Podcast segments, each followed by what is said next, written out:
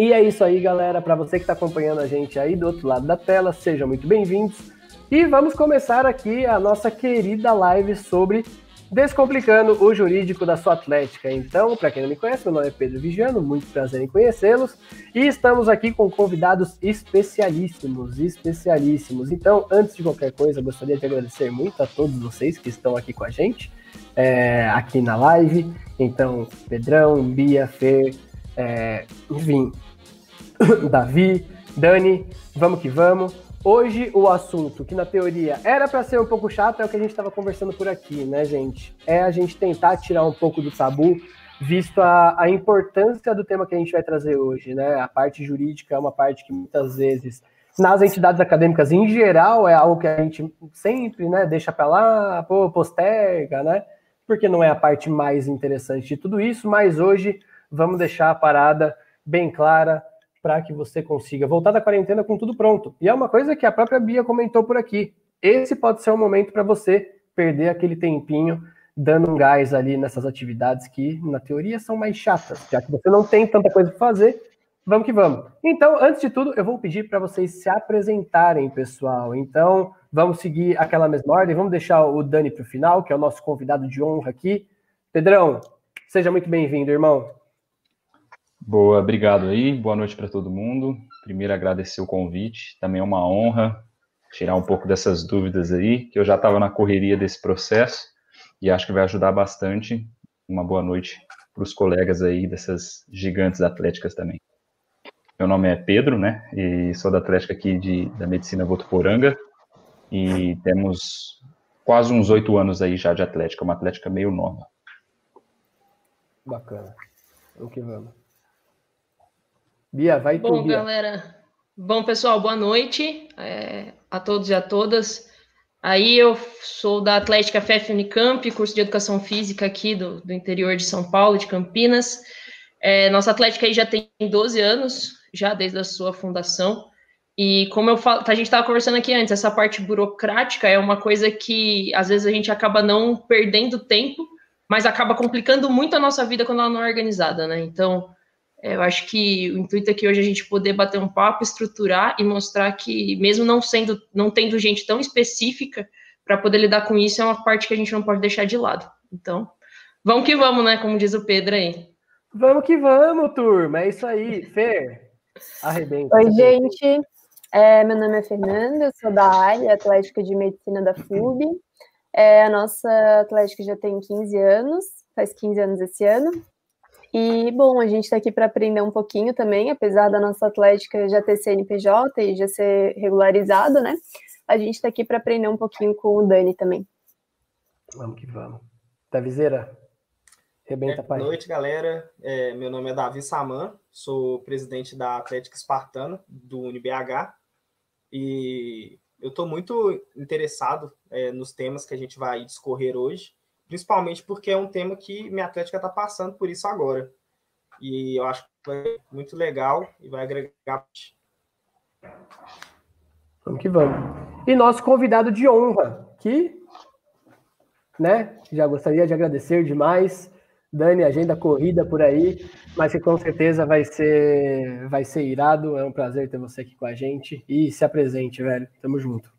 Poxa, muito obrigado. O prazer é todo meu é, de poder contribuir, trocar uma ideia com vocês e efetivamente conseguir colaborar com as atléticas, né? Que são instituições aí que efetivamente fazem a alegria da galera, né? Que se não fosse atlética, acho que a faculdade não seria a faculdade. Então, são pessoas aí que dispõem do, do seu tempo, do, do, da sua energia para fazer é, a nossa graduação ser muito, muito mais interessante do que ela seria se não tivesse atlética, né? Vamos colocar assim em boas palavras. é isso, é isso. Vamos que vamos, vamos que vamos. E, aí, e aí até, até, contando um pouco mais, quem é você, né, Dani? Porque, putz, a galera se apresentou como sendo representante de cada uma das atléticas, atléticas que a gente já conhece bastante, até a galera da comunidade já conhece também, mas, pô, quem é o Dani, como chegou até aqui? Maravilha. É, eu sou Daniel Passinato, sou advogado em Curitiba, é, sou professor também de Direito Empresarial e Direito para Startups. É, gosto bastante dessa parte jurídica, assim, sou bem uhum. realizado na, na área da advocacia E, além disso, fui presidente de centro acadêmico, também tendo que abrir CNPJ, passar por tudo isso. E nos últimos quatro anos, eu também assim, faço parte de associação aqui, que gere uma equipe de basquete. E também, desde o ano passado, eu sou diretor jurídico da Federação Paranaense de Basquete, que também é uma associação. Então, eu acabo lidando com esses assuntos que vocês têm passado de maneira corriqueira e acho que eu vou poder contribuir com vocês né, nesse dia a dia e de uma maneira mais simples, mais suave, que acho que todo mundo possa entender. Show de bola, show de bola. Então sejam muito bem-vindos, galera. Vamos para cima, vamos começar a live aqui com relação ao assunto. E para você aí do outro lado que está conferindo essa live aí de casa, tá? Galera, a gente quer a participação de vocês, tá? De novo, vamos aí Mandem perguntas, participem aqui, porque aqui a gente consegue fazer essa brincadeira. Eu sempre gosto de destacar que o StreamYard ele é maravilhoso, então a gente consegue fazer essa, esses trickzinhos. Então, seu comentário ele vai aparecer aqui para gente. Então, assim, interajam com a gente. A gente precisa da participação de vocês para tornar ainda mais interessante, tá? Mandem dúvidas, mandem perguntas, mandem comentários, falem sobre a Atlética de vocês e vamos para cima. E por mais que a gente tenha uma quantidade bacana de perguntas, nunca é pouco, né? Nunca é muito, na verdade. Então, assim, antes de tudo, velho, o que eu queria perguntar, né, até, até pro Dani que a gente estava conversando por aqui, é o seguinte, porque no meu tempo de atlética, a atlética não era nem reconhecida pela universidade, muito menos pela lei, né? Então a gente tinha um buraco um pouco mais embaixo, né, no meu tempo de atlética, a gente nem sabia direito como se registrava pela universidade. E muito disso era pela dúvida, putz, o que, que é Atlética no final das contas, né? Porque a gente tem muito a pegada de que, pô, o CNPJ é só se é uma empresa. Mas Atlética é uma empresa? Eu já ouvi falar que é sem fins lucrativos. Ah, mas ah, tem lucro. E agora?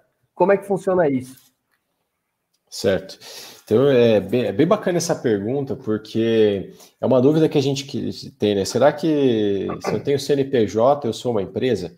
E na realidade, não, porque empresa é um termo técnico para dizer que existe uma pessoa jurídica que tem fins lucrativos, o que não é o caso das atléticas. As atléticas são associações. E por serem associações, elas não podem ter lucro. Tá? Então, mas o que, que é isso, né? Assim, por exemplo, eu tenho que dar prejuízo então na minha atlética? Não, pelo contrário, né? A última coisa que a gente quer é, quando faz um churrasco é que o churrasco dê prejuízo, né? A gente quer que, que o open bar funcione. Negativo, né? É, é assim, a gente, eu brincava, né, assim, na, na, na minha época, assim, olha, o churrasco é assim, se empatar a gente está bem, mas é lógico que a gente precisa faturar mais, né, para poder fazer outros projetos da, da, da, Atlética, do, do centro acadêmico, então isso é muito importante. E, assim, o que, que a Atlética é? Ela é uma associação e ela pode, inclusive é recomendável, que ela tenha resultado positivo. Então, essa é uma, uma obrigação e uma preocupação que os presidentes, os diretores das atléticas precisam ter, para que ela tenha resultado positivo. Né? E o CNPJ é, um, é para fins cadastrais, tá, gente?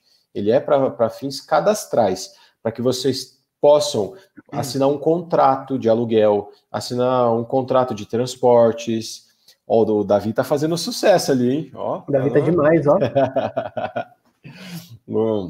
Então, assinar um contrato e, e, as obrigações que, que a gente adquire a partir desse, desses contratos, elas vão ser disponibilizadas somente para as atléticas, tá? E não para as pessoas físicas, entende? Então, isso é muito importante, porque quem assume a presidência da Atlética, as diretorias, acaba ficando um pouco exposto na sua pessoa física também. Então é muito importante que a gente tenha um CNPJ, que a gente saiba por que, que, que tem que ter esse CNPJ, para que, que ele existe e como utilizar. Então você vai assinar um recibo, por exemplo, contratou alguém e vai assinar um recibo, ou um RPA, a gente vai falar disso daqui a pouco, né? Para pagar técnico. Tem que ser com o CNPJ da Atlética, para poder eh, conseguir depois prestar contas lá na, na Assembleia, para que o balanço da contabilidade fique ok. E aí, com tudo isso é para quê? Né? Por, por que, que a gente tem que fazer tudo isso, pessoal? Pelo seguinte, a Atlética é uma pessoa jurídica que precisa ter as suas obrigações é, circunscritas nessa pessoa.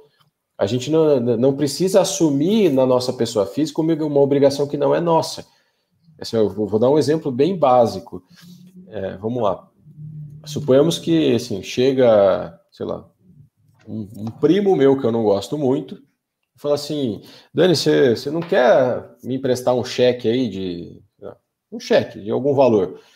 Aí se eu falar, ah, eu te empresto o cheque, tá aqui. O que, que acontece? Eu estou assumindo por ele um, a obrigação de pagar um valor para alguém que eu nem sei quanto vai ser.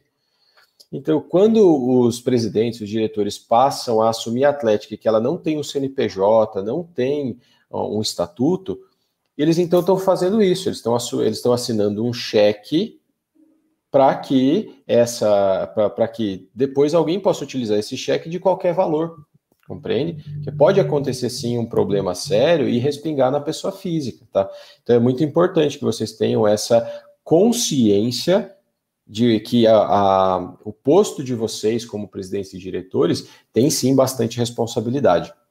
Pode crer, pode crer. E eu queria até perguntar para vocês, meus queridos responsáveis pelas respectivas atléticas. Todo mundo aqui já tem CNPJ e tal? Como foi esse trampo aí? Se vocês passaram por isso, se é uma coisa que já veio pronta, se vocês estão passando, se vocês estão se ferrando com isso já, como é que está sendo?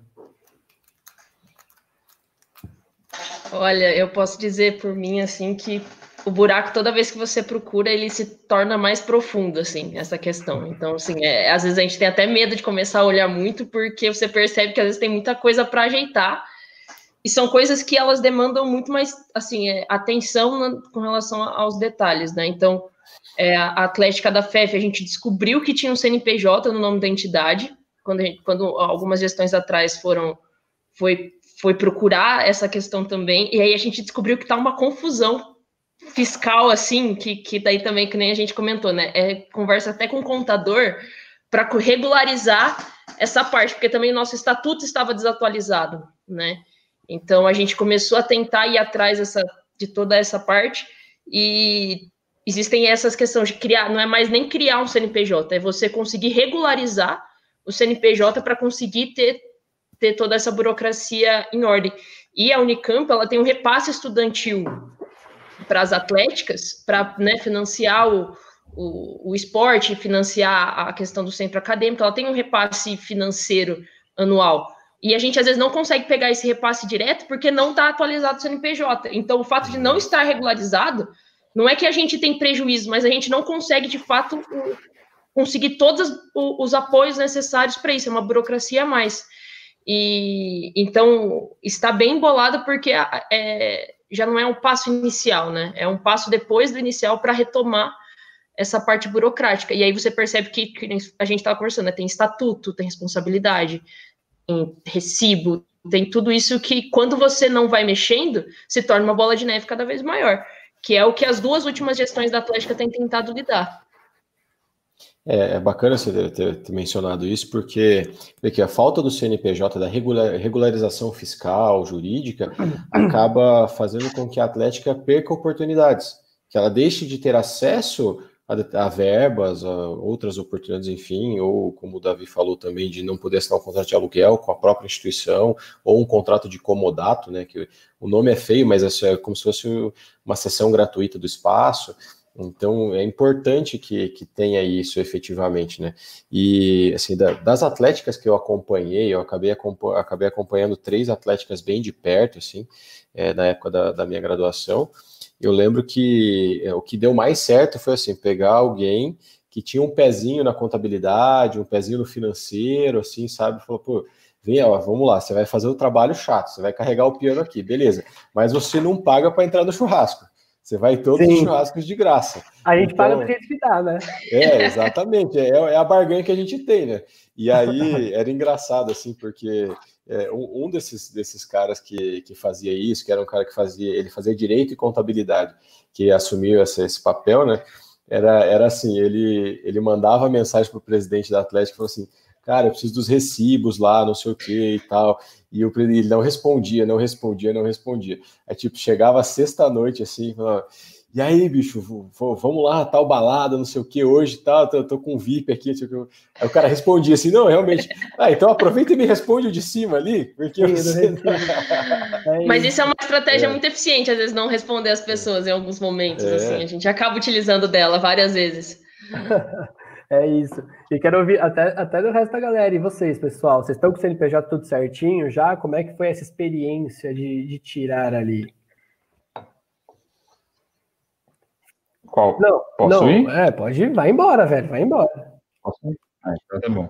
Bom, é, eu participei da gestão passada, né, da Atlética, atualmente estou como presidente, mas desde a gestão passada isso já me incomodava da, do fato de uma Atlética com quase oito anos não ter CNPJ ainda aberto, e já era uma proposta quando eu assumi essa gestão de que eu ia criar. E aí eu tive uma leve pressão da minha liga, a gente faz parte da Liga Jumed, uma, uma das maiores estados de São Paulo aqui, da esportiva, né, de acadêmicos de medicina, e aí já teve uma, a gente teve uma reunião agora no período de quarentena com uma exigência é, da, do CNPJ, mas já tive que vivenciar, assinar contrato com empresa em valores altíssimos, com meu nome pessoa física, tenho duas contas aí, pessoa física, com o dinheiro da Atlética que eu fico movimentando, então, tipo assim, é algo que me incomoda, incomodava as outras gestões, mas acredito eu que um fato que sempre deixa a gente com o pé atrás é saber o planejamento financeiro da Atlética no ano para conseguir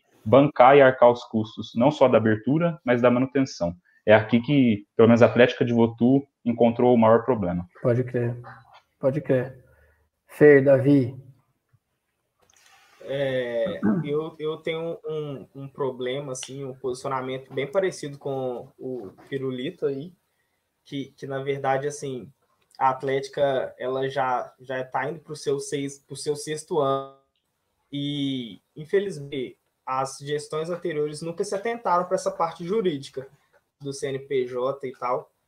E aí, esse ano, a gente se deparou com muitas situações é, na, na, na qual a gente precisou CNPJ e ainda vai precisar, como foi o caso aí que o Daniel falou de aluguel, aluguel não, né? Mas assim, a, a locação do, do espaço que a faculdade cede como a sede da Atlética é, vai estar vinculado a um CNPJ para fora. É, essa participar de uma liga, né? Liga de atléticas, agora também exigindo atléticas com CNPJ e a gente está pesquisando um pouco mais sobre o processo e, e com certeza o maior problema que vê quando você pesquisa de cara, é a parte uh, financeira do processo mesmo, sabe? Custo, etc. Mas a gente segue tentando aí. É isso. É isso aí. E o Davi continua com as fãs, hein, Davi? Que, que isso? isso? Famosíssimo, pai. o que está acontecendo? Enfim, mas irado, irado. Pô, deixa eu só fazer um comentário dessa parte financeira, né? Aqui, aqui no Paraná, a gente gasta em torno de uns 500 reais mais ou menos com os custos para abrir a, o CNPJ, vamos colocar assim, para você ter essa possibilidade, né? Eu acho que não vai diferenciar muito de estado para estado, é, mas é um, é, um, é um investimento na realidade, porque é, você ter o, teu CNPJ, fazer todo essa, esse procedimento, te facilita muito e te elimina riscos também. Porque esse é um ponto que a gente tem que tomar cuidado. Nós estamos falando aqui com, com presidente de atlética, com diretores.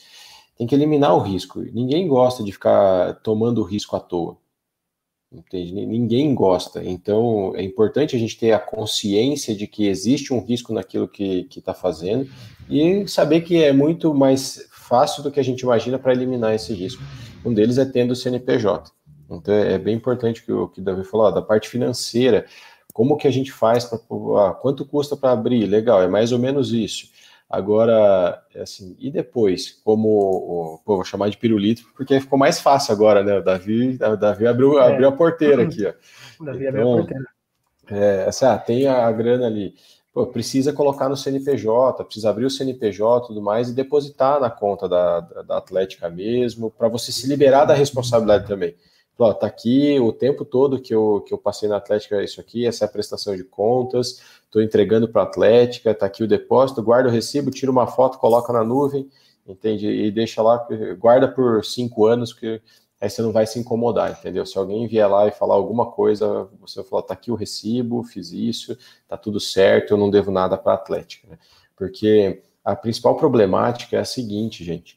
Há uma rotatividade muito grande nas atléticas, se a gente for pegar assim, às vezes para nós parece que não, poxa, eu fiquei dois anos como presidente da Atlética. A gente vive intensamente, né? Acontece muita coisa, parece que foi muito tempo. Só que se de dois em dois anos passar uma pessoa lá, a gente precisa transmitir bem as informações para quem chega. Então, quanto mais regular a gente tiver, mais regular a pessoa vai, que, que chega vai pegar. E isso, assim, se tem um apelo que, que eu faço para vocês é o seguinte: é, a gente cria carinho pelas atléticas, né? A gente cria aquele carinho fala, poxa, eu trabalhei para caramba, a Atlética cresceu, sei lá, pô, eu tinha 20 associados, agora tem 70, 80, 100, 500, aí depende do tamanho né, da, da Atlética. O Davi lá, que tem 12 cursos, né? Tem um monte, pode ter um monte de associados e tal. E assim, é bacana porque quanto mais a gente regularizar isso, mais a gente dá perpetuidade para a Atlética. Tá? Um dos requisitos da perpetuidade é esse, porque aí a Atlética vai ter acesso à grana que às vezes a faculdade propicia, a instituição propicia. É, aqui, a Universidade Federal do, do, do, Paraná, que é o curso de Direito, né? É, assim, o centro acadêmico tem um imóvel que foi doado para o centro acadêmico, só que sob uma condição de que uma parte do aluguel desse valor fosse para o centro acadêmico e outra para a Atlética. Então, ter o CNPJ possibilita receber essa grana. É, então, isso é importante, é, é, bacana que vocês tenham essa consciência e, e, e aproveitem as possibilidades. Né? Sim, sim. E aí sobre você, né, Fê? Que é que a gente estava uhum. conversando aqui, que já está tudo certinho nos trinks. Sim, nosso a gente já tem desde 2017, fazem três anos, só que ele foi criado depois de 12 anos, né, que a Atlética já existia. Só que a gente continua com esse impasse aí do dinheiro, porque por mais que a gente tenha o CNPJ, a gente não tem conta da Atlética. Justamente por esse negócio de ah, a Atlética pode ter lucro, não pode ter lucro, que a nossa maior fonte de lucro é uma festa, que é em outubro, que, que é um festa, é, é Octomed, não sei se todo mundo conhece, mas é a nossa maior renda, assim, né, e é o que mantém a gente praticamente durante o próximo ano inteiro. Então a gente fica meio que com isso, assim, como que a gente vai fazer para declarar isso, sendo que ele não vai, esse dinheiro não vai ser usado no mesmo ano, né? vai ser uhum. usado para pagar treinador e tudo mais no ano seguinte.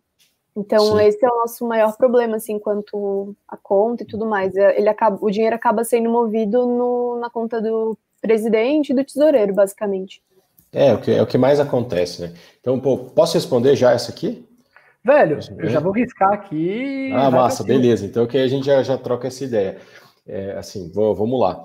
É, quando vocês faturam na, na Atlética, vocês podem e devem faturar no CNPJ e declarar lá, porque aí é, é, o que é declarar? É você reconhecer esse faturamento. Então, vai ver lá, foi feito um evento, tem um balanço sempre no final do evento. Né? Todo mundo faz uma DREzinha, alguma coisa assim, e fala, pô, beleza, sobrou 50 mil do evento aqui. É, legal, agora esse dinheiro é de quem? Esse dinheiro é de propriedade da Atlética, que é uma associação que tem seu CNPJ. E esse dinheiro vai ter reflexo na contabilidade, né? Porque a gente tem que encerrar o ano e falar, dentro do, do, exercício social, o que, que é o exercício social? Geralmente do dia 1 de janeiro a 31 de dezembro. Dentro desse exercício social, o que, que eu tive de entradas? Por exemplo, churrasco, venda de moletom, de tirante, de caneca, enfim, eu tive essas entradas. O que, é, que eu tive então, de saída? Essa, essa é até a pergunta é. da Juliana, né, Dani? Até para deixar claro. É. Pô, você deu um exemplo de evento, mas qualquer entrada nesse caso, né? Qualquer, qualquer... entrada. A, a Atlética não, não é porque ela não tem fins lucrativos que ela não pode vender e vender muito. Entende? Quanto mais a Atlética vender, melhor para ela. E ela vai ter a entrada, que é a, a entrada do valor, por exemplo, ah, vou pagar 100 reais no moletom. Beleza, paguei 100 reais. Só que a Atlética teve o custo, por exemplo, de 50 desse moletom. Então, entrou 100, saiu 50, sobrou 50. Esse é o resultado, tá? Esse resultado é da Atlética. E ao longo do ano, então de 1 de janeiro a 31 de dezembro, vão acontecer entradas e saídas. Isso tudo precisa, ao final do ano, estar tá organizado para que ocorra uma prestação de contas. Tá? Esse é um dever dos presidentes e da diretoria, que ocorram as prestações de contas. Porque uma associação é sem fins lucrativos. Ou seja, no fundo, no fundo, ela está ali disposta para beneficiar uma comunidade inteira. Então, a prestação de contas funciona, primeiro, para provar para a comunidade que ninguém se utilizou da associação de maneira irregular, e segundo, para liberar a responsabilidade também de quem está ali executando. Porque a pior coisa é você, você, se doar para a Atlética e aí chegar no final do ano, puxa, alguém veio aqui e achou que eu estou levando um por fora, entendeu? Então, é, vocês se liberam da responsabilidade. E aí, a, a, a, pergunta que ela fez: tá, mas eu ganhei esse dinheiro esse ano, eu posso gastar ele no outro ano? Pode. Digamos que, digamos que assim, alguém compre um bilhete da loteria, nome da Atlética, e uh, ganha lá um milhão de reais. Nossa, que maravilha, hein? Ó, tô, tô, tô, cantando a bola aqui, hein? Vamos ver quem que vai. Você tá maluco? e aí, beleza, colocou um milhão de reais lá na conta bancária, a Atlética pode gastar isso até onde, onde tiver dinheiro. Então, é, é, é, aquela mesma coisa, o raciocínio da gente como, como pessoa física que tem que declarar imposto de renda. Então, finalizou o ano, eu tenho que ir lá na Receita e falar: Receita, olha, eu comprei isso, eu vendi aquilo, eu ganhei isso, eu, enfim, gastei com médico, gastei com odontologista e por aí vai. É, a mesma, é o mesmo raciocínio, só que a pessoa física faz de um jeito, a pessoa jurídica faz de outro. No caso da associação, que é uma, um tipo de pessoa jurídica, ela vai fazer de um jeito, uma empresa tradicional vai fazer de outro, compreende? Mas pode gastar o valor dentro do CNPJ e, gente, é muito melhor que seja na conta da pessoa jurídica, porque, assim, ó, vamos lá, dar, dar um exemplo meu aqui. É, eu tenho meu cartão do banco pessoa física e eu tenho um cartão do banco que é do meu escritório. Ah, eu vou, vou, sei lá, vou comprar papel. Eu estou passando na, assim, na, assim, numa loja de informática, eu falo, puxa, é, vai, acabou o papel da impressora, eu vou lá comprar. Eu vou passar no cartão do CNPJ, porque essa é uma despesa da minha pessoa jurídica. Então eu passo o cartão, pego a nota fiscal, ao final do mês eu mando tudo para o meu contador. Eu falo para ele, ó, se vira aí, faz o meu balancete, entendeu? E é por isso que a gente precisa deixar regular, porque o resultado é o resultado da associação, que é a atlética, e não e da pessoa isso, física. Isso vai demandar uma organização em todo como uma estrutura, né? O CNPJ ali no fim ele vai acabar refletindo essa organização interna. Porque se você não tiver essa organização do que realmente você gasta, do que você. esse planejamento, né? Que era o que o, o Pirulito falou, esse planejamento talvez anual, você não vai conseguir prestar conta no CNPJ no final do ano. E aí isso vai né, acabar dando muito problema aí para depois, né? Então, tipo, é, é. são etapas, né? Então. Sim, e, e geralmente eu gosto de falar assim para o pessoal centralizar isso numa pessoa, entende? Ah, quem, de, quem que mexe com o dinheiro? Ah, é o fulano lá que mexe com o dinheiro, então eu preciso, eu preciso de, sei lá, 3 mil reais para pagar a primeira parcela da encomenda do moletom. É o que sempre acontece. Eu pediu, você tem que pagar a entrada. Aí, com a hora que chegar, eu vou pagar o restante. Legal. Para quem que? Para quem que eu peço esse dinheiro? Ah, você vai pedir para o tesoureiro, suponhamos. Aí o tesoureiro vai lá, beleza, me passa os dados bancários da pessoa e tal. Aí o tesoureiro se comunica, manda um e-mail, fala assim: ah, tá, me manda a nota fiscal, eu vou segurar isso aqui e aí vou te fazer uma transferência. Já faz a transferência da pessoa jurídica para a empresa de moletons. Então é, é, importante fazer isso, porque aí o dinheiro não faz um outro caminho, entende? Ele não vai sair assim da, do presidente, do presidente, aí tem que sacar em dinheiro para ir lá pagar em dinheiro, pegar um, um, recibo, uma nota fiscal e depois comprovar. Sim. E, e, aí até uma pergunta que a gente tinha separado por aqui, Dani, que eu acho que vai um pouco de encontro com o que é, o Gabriel perguntou, porque muitas vezes, no que diz respeito a treinadores e pessoas que a gente contrata, não são as pessoas mais regularizadas do mundo, né? Muitas vezes não tem um, um MEI, alguma coisa do tipo, né? Sim, é sim. só o meu amigo que, pô, tá estagiando ali e eu peguei para treinar é. aqui. É. Eu já fui técnico de, de, de time de basquete. Então, né? e, e, como fazer, e como fazer isso regularizado se o cara não está regularizado? É tanto faz é. ele quiser? Então, no meu caso, foi voluntário, tá? Minha profissão se mata quando nós escutamos essas coisas, né? Quer é, morrer com essas coisas. Então, assim, eu, eu pelo menos é assim, brincadeira, eu não fui técnico, né? A gente, assim, durante o campeonato eu dei uma ajuda e tal, né? Eu fui, eu fui atleta profissional de basquete, então por isso que eu acabei ajudando lá no banco, né?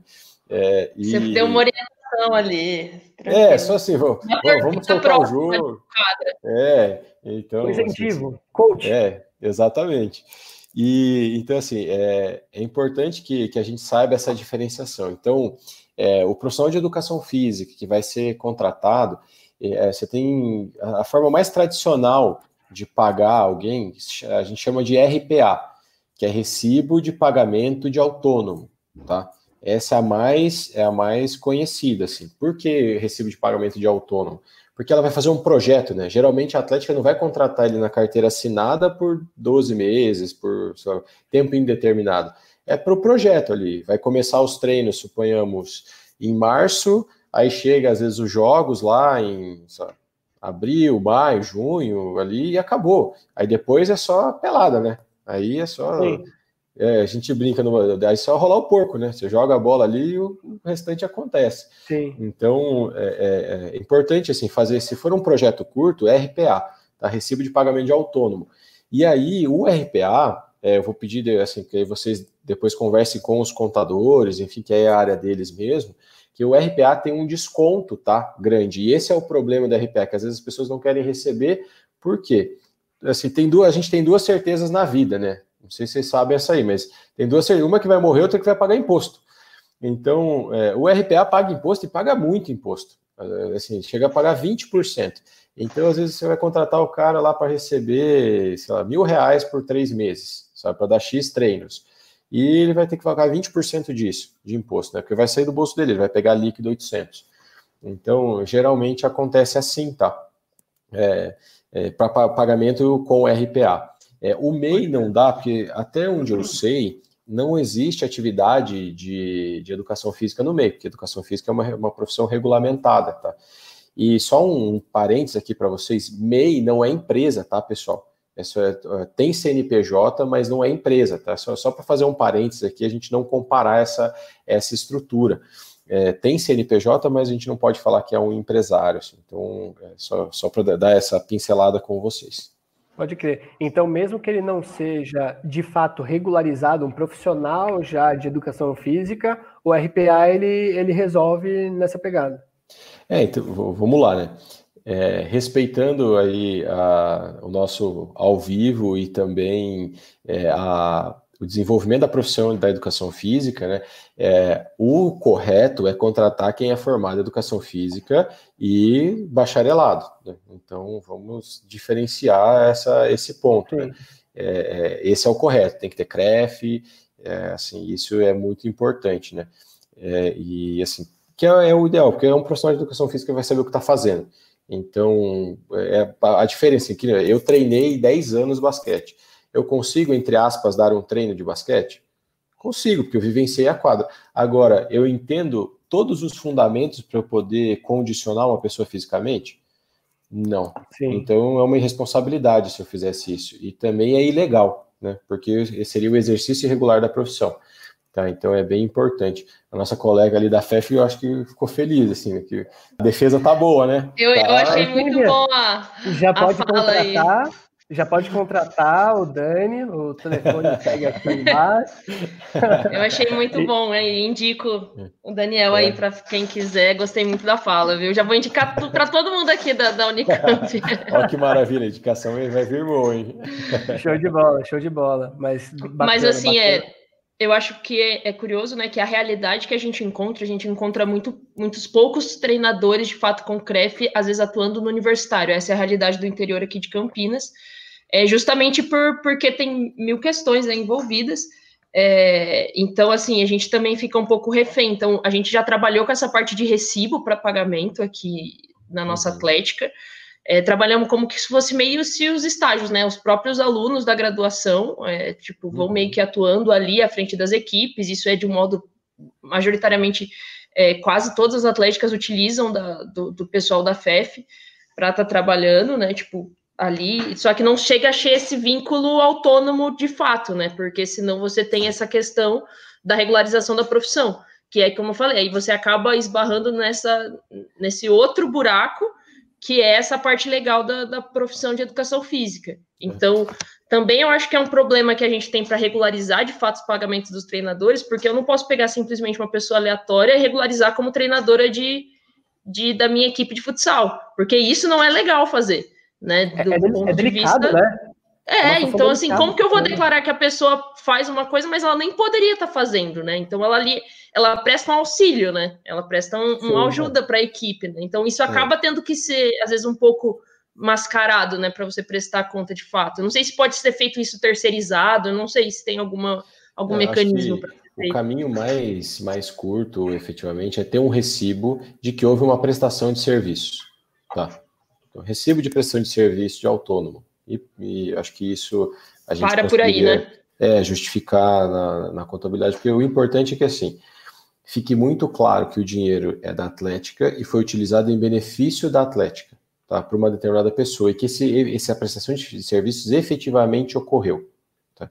É isso que vocês têm que ter em mente que o dinheiro é da Atlética, que ele está sendo em benefício da Atlética, e que, por exemplo, se alguém questionar esse recibo lá, vai falar, ah, esse aqui é o. Beleza, tá aqui é o, sei lá, a pessoa que acompanhou o time de futsal. Ah, mas tem foto dele acompanhando o time de futsal? Tem foto, sei lá, da pessoa indo viajar com o time, dela dando treino? E tem lá, tem testemunho e tudo mais. Porque se a gente chegar no final das contas, sem de alguém questionar, seria isso, né? Para você efetivamente ter, ter, como comprovar que quem está na gestão da Atlética não pegou esse recibo para si, né? Com a grana que está ali para si. Que efetivamente saiu da Atlética para o benefício da própria Atlética. Sim, é isso aí, é isso aí. A live vai pegar fogo hoje, galera, porque já foram 40 minutos e tem coisa, viu? Para falar. Tem. Vamos que vamos.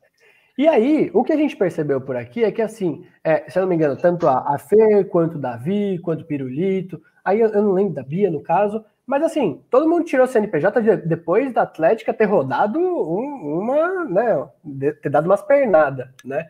E nesse caso, tirar o CNPJ, a ação de tirar o CNPJ é mais difícil, menos difícil quando isso ocorre? Como que faz para tirar um CNPJ para as atléticas que estão aqui ouvindo? E, uhum. no final das contas, o que é muito importante para todo mundo é: tem que pagar? Quanto paga? Sim.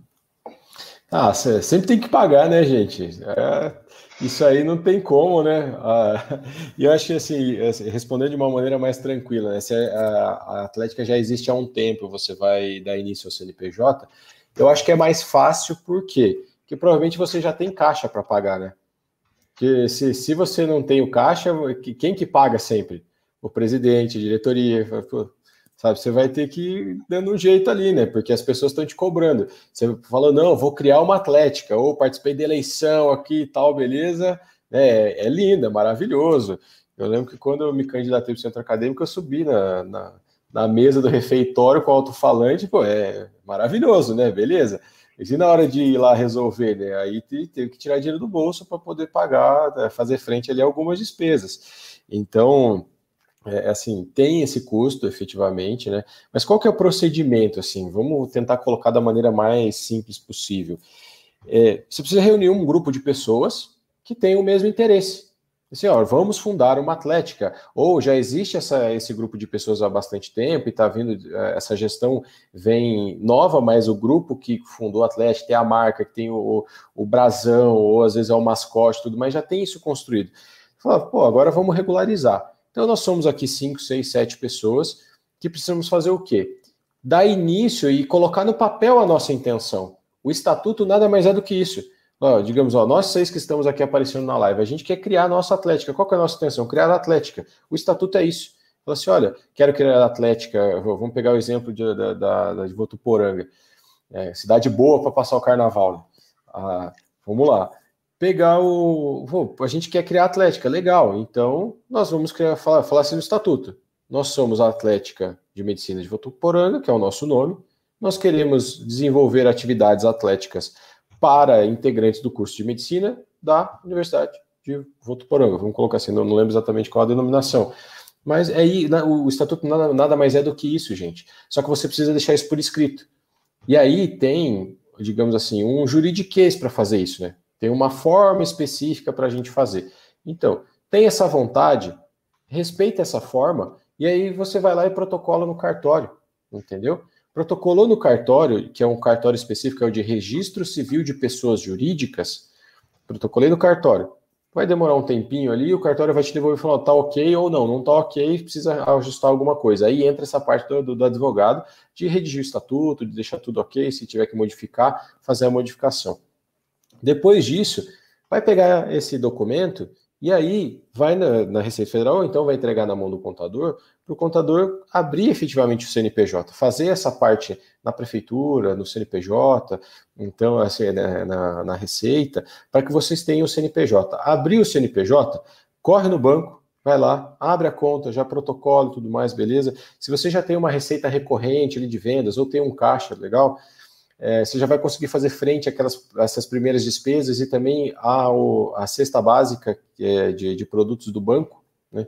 Então, negocia bem com o gerente, tenta pegar o menor valor possível, pesquisa os bancos é, para pegar um valorzinho legal, assim, não ter um custo muito grande na Atlética, né? Até porque, assim, até falando como gestor, né? Eu faço tudo vezes 12. Então, se eu assumo uma obrigação de 100 reais todo mês, eu sei que isso vai me impactar 1.200 reais todo ano. Então é importante que a gente faça isso para saber como, como que eu vou ter o meu orçamento anual. É, e depois que fez isso, gente, aí é manter. Aí é manter. Regularizar os recibos sempre, as notas fiscais, entradas e saídas. E ao final do ano, assim, cobrar, e tem que ter um contador também para fazer isso, então tem um custinho ali do contador, né, para todo mês para poder fazer. E daí ao final do ano fazer o balanço que o balanço nada mais é o quê? Ah, o reflexo contábil de tudo que entrou e saiu da empresa. Né, da empresa, não, desculpe, né, da, da, da força do hábito aqui, é, da, da Atlética. E então nada mais é do que isso. Até teve uma das perguntas que falou assim: ah, o meu balancete e tudo mais. O que, qual que é a diferença de balanço e balancete? Balanço é um exercício fechado, por exemplo, de 1 de janeiro a 31 de dezembro. Balancete é em exercícios menores. Seja, geralmente vamos, conectar assim, dá, dá para falar assim: balancete mensal, balanço anual. Compreende? Então é para isso que existe. E se você está fazendo mensalmente, você faz o balanço de janeiro, fevereiro, chega em dezembro, o balanço do, do final do ano está pronto. Entende? Não tem mais dor de cabeça. Então, até por isso que a gente sempre recomenda centralizar numa pessoa esse tipo de informação tá? Para que ela se comunique com o contador, mande uh, as notas e tudo mais. E aí no final do ano ninguém tem dor de cabeça, consegue prestar contas legal, não dá furo no caixa, né? Que isso é bem importante. E o churrasco dá muito furo, né? A gente tem que estar tá, tá, assim muito atento, sempre dá pepino e na hora às vezes, né? Aquela coisa. Pô, quem que vai ficar lá na frente, né? Vendendo ingresso? Às vezes você quer vender, aí tem 10, 15 pessoas vendendo ingresso e cada um às vezes faz um preço, começa a vir muita gente, não, aumenta o preço e tal, e aí começa a ter furo, né? Então Sim. tem que tomar bastante cuidado com isso. É isso aí, é isso aí. Não sei o que aconteceu. Posso? O Davi, ah, o Davi caiu. O Davi. Fala aí, Pedro, fala aí, Pedro. Não, eu queria embarcar aí porque acho que tem muito a ver. Tipo assim, acho que é uma realidade. É triste o que eu vou dizer, pelo menos, eu acho muito mas além de eu não ter o CNPJ, a minha gestão está sendo a primeira que está introduzindo uhum. o livro ATA e o livro Caixa. Ou seja, eu não tenho um histórico fiscal de 7, 8 anos de atlética. E eu tenho um dinheiro em caixa, uhum. que as outras gestões me repassou, e eu ainda fiz uma venda de produtos que deu um lucro bom agora no, no meio desse ano. E eu tenho uma dúvida em relação a, na hora que eu for me uhum. apresentar com uma abertura de CNPJ, tanto frente à Receita Federal quanto para o meu banco. É, eu vou falar assim, esse dinheiro veio de onde? Porque ele vai sair da minha conta sim, pessoa sim. física, que é o que mais me preocupa ainda. Aí eu não sei se tem que colocar título de doação, como que eu justifico É que, assim, você tinha CNPJ, só, só uma dúvida, você tem CNPJ já ou não? Não, estou em processo de abertura. Tá, entendi. É, aí é um pouquinho complicado, porque esse dinheiro não tem lastro, né? Você não tem como comprovar que ele era da Atlética efetivamente e tudo mais. Assim, isso, digamos, formalmente, né? Por mais que você possa juntar um dossiê, ir atrás dos antigos presidentes e tudo mais e fazer, só que eu acho que não seja o caso. É, eu acho que é, isso precisa é, colocar lá como uma doação para a própria Atlética. É, talvez você vai ter que declarar isso na, na tua declaração de imposto de renda, pessoa física, é, e aí começar o CNPJ com esse depósito, né? Porque aí o teu, o teu balanço vai ter assim um capital inicial ali que vai estar tá na, na, no balanço da Atlética. Suponhamos, ah, tem 10 mil reais, vai ser esse que vai estar tá ali como saldo positivo, tá? Mas assim, esse, essa área não é muito a minha, né? Então vou só dar essa pincelada. O ideal é que, que converse com o contador mesmo, que aí os caras são feras, entendem disso, disso mesmo, então vão conseguir te posicionar para saber como entra, mas é aquela coisa, gente. Já não tem lastro anterior, então não tem um, jeito muito, muito certo de reconhecer tudo isso, tá? É um, a gente tem, tem que ver com o contador qual é o melhor jeito de fazer. Show, Show. E aí uma pergunta que eu queria que vocês, representantes de Atlética, respondessem, né? Para a gente fechar esse assunto CNPJ e começar a falar dos, né? Depois do CNPJ, é o seguinte: quais as portas que foram abertas com relação a projetos? Né? A pergunta do Renan aqui. O que vocês notaram que após a, a criação do CNPJ facilitou a vida de vocês e tal? Ou qual entrave, no caso do pirulito, qual é o entrave que a gente está tendo porque a gente não tem o CNPJ? Até para a gente destacar aqui a importância de ter e porque você aí de casa está bobeando de não criar o seu CNPJ. Podem começar também quando quiser, fiquem à vontade. Vamos aí, Fer. Ah, eu acho que a questão das festas, é, a gente acaba tendo um pouquinho mais de dificuldade para conseguir declarar tudo, porque é muito complicado fazer uma festa grande. Tipo, a nossa festa ano passado nossa. deu mais de 4 mil pessoas. É muito complicado tu declarar tudo assim de uma festa grande e declarar lucro e tudo mais. Acho que isso foi um pouco de entrave, assim. E de pontos positivos, eu acho que facilita muito as coisas quando tu vai fazer compras grandes e tudo mais, de tirar nota, eu acho que fica bem mais fácil. Bacana, bacana. Podem continuar aí, turma. Davi que voltou agora. Posso... Ah, não. Vai aí, Felipe. Vai aí, Felipe. Pode, pode. Não, eu acho, eu acho que, tipo assim, de, de, de entrave que eu vejo. O primeiro é que, acima de tudo, quando a gente assume uma atlética, a gente está colocando o nosso nome em jogo e uma das questões que para mim é um entrave é que meu nome está em jogo e a minha imagem, e a partir do momento que eu não tenho um CNPJ, ou, e a abertura dele eu acho que já força a minha gestão a entrar nos trilhos. Porque até agora o momento eu dependo dessas pessoas. A partir do momento que eu oficializo aquilo e tenho ainda o apoio jurídico e do meu contador, o negócio tem que ir redondo, porque senão eu não fecho essa empresa lá para frente. E eu vou ter a garantia e a certeza de que as gestões que vão seguir o projeto que eu dei início aqui, que foi trabalhoso, vão dar continuidade nisso. Então, é um dos pontos principais que eu, que eu quero para a abertura de CNPJ. É uma pressão da minha liga esportiva, até mesmo para assinar os contratos, a gente ter um apoio jurídico quando a própria empresa dos jogos é, decide quebrar aquele contrato, entre outras coisas. E nas questões de festas também é um negócio que facilita bastante. Aqui a gente tem o OBA, graças a Deus, e a gente faz uma festa um dia antes do OBA, também movimenta muito. E aí tem uma questão na prefeitura, que é trabalhoso, porque a gente tem que terceirizar para uma outra empresa, porque tem equipe de segurança, o alvará, e tudo isso fica muito mais trabalhoso. Então, essas vantagens que eu vejo e os entraves é, são vários, eu acho. O CNPJ seria uma vantagem muito grande. Agora vai tu, Davi. Agora tá liberado. É, aqui no, no caso, é, são bem assim, as coisas, os motivos pelos quais a gente está correndo atrás de CNPJ é, a liberação da sede da Atlética, que para a gente é um ponto bem importante, e o fato da gente ter alcançado a Liga Esportiva do agora é, exige né, o CNPJ, é, também é um dos projetos que o CNPJ vai abrir as portas. Mas essa parte de em relação a fechar contrato, é, tirar essa coisa das costas do presidente, com certeza é um, um alívio a mais, né? Bacana, bacana. É, e só. Ah, desculpe, desculpe. Não, pode falar, lá. Daniel. Não, não, Capaz. depois eu falo, às vezes fica à vontade, manda lá. Bia. Não, eu acho que aqui, pelo menos, a gente a gente está lutando muito para o esporte universitário crescer de uma forma organizada, né? Então a gente está aqui tem campeonatos que, que nos proporcionam ter planejamento anual com as equipes e a gente luta muito para que é, esportivamente falando, a gente se, de, se, desenvolva mais e aí isso consecutivamente aumente mais a, o fluxo de, de, demandas da entidade, tudo isso. E é uma luta que a gente percebe que são várias atléticas que estão abraçando isso e a gente espera que mais para frente as próximas gestões possam colher esses frutos, né? Que a gente sabe que é uma coisa progressiva e que precisa do, da responsabilidade ao longo dos anos. Eu acho que o CNPJ, pelo menos a visão que a gente tem como gestão, é de que ele é ele é o reflexo disso tudo, ele é o reflexo dessa, organiza dessa busca pela organização. Então, por exemplo, é, o CNPJ ele vai me exigir um planejamento, ele vai me exigir, então ele vai me abrir também essa, é, essas portas para projetos mais ambiciosos com relação à seriedade.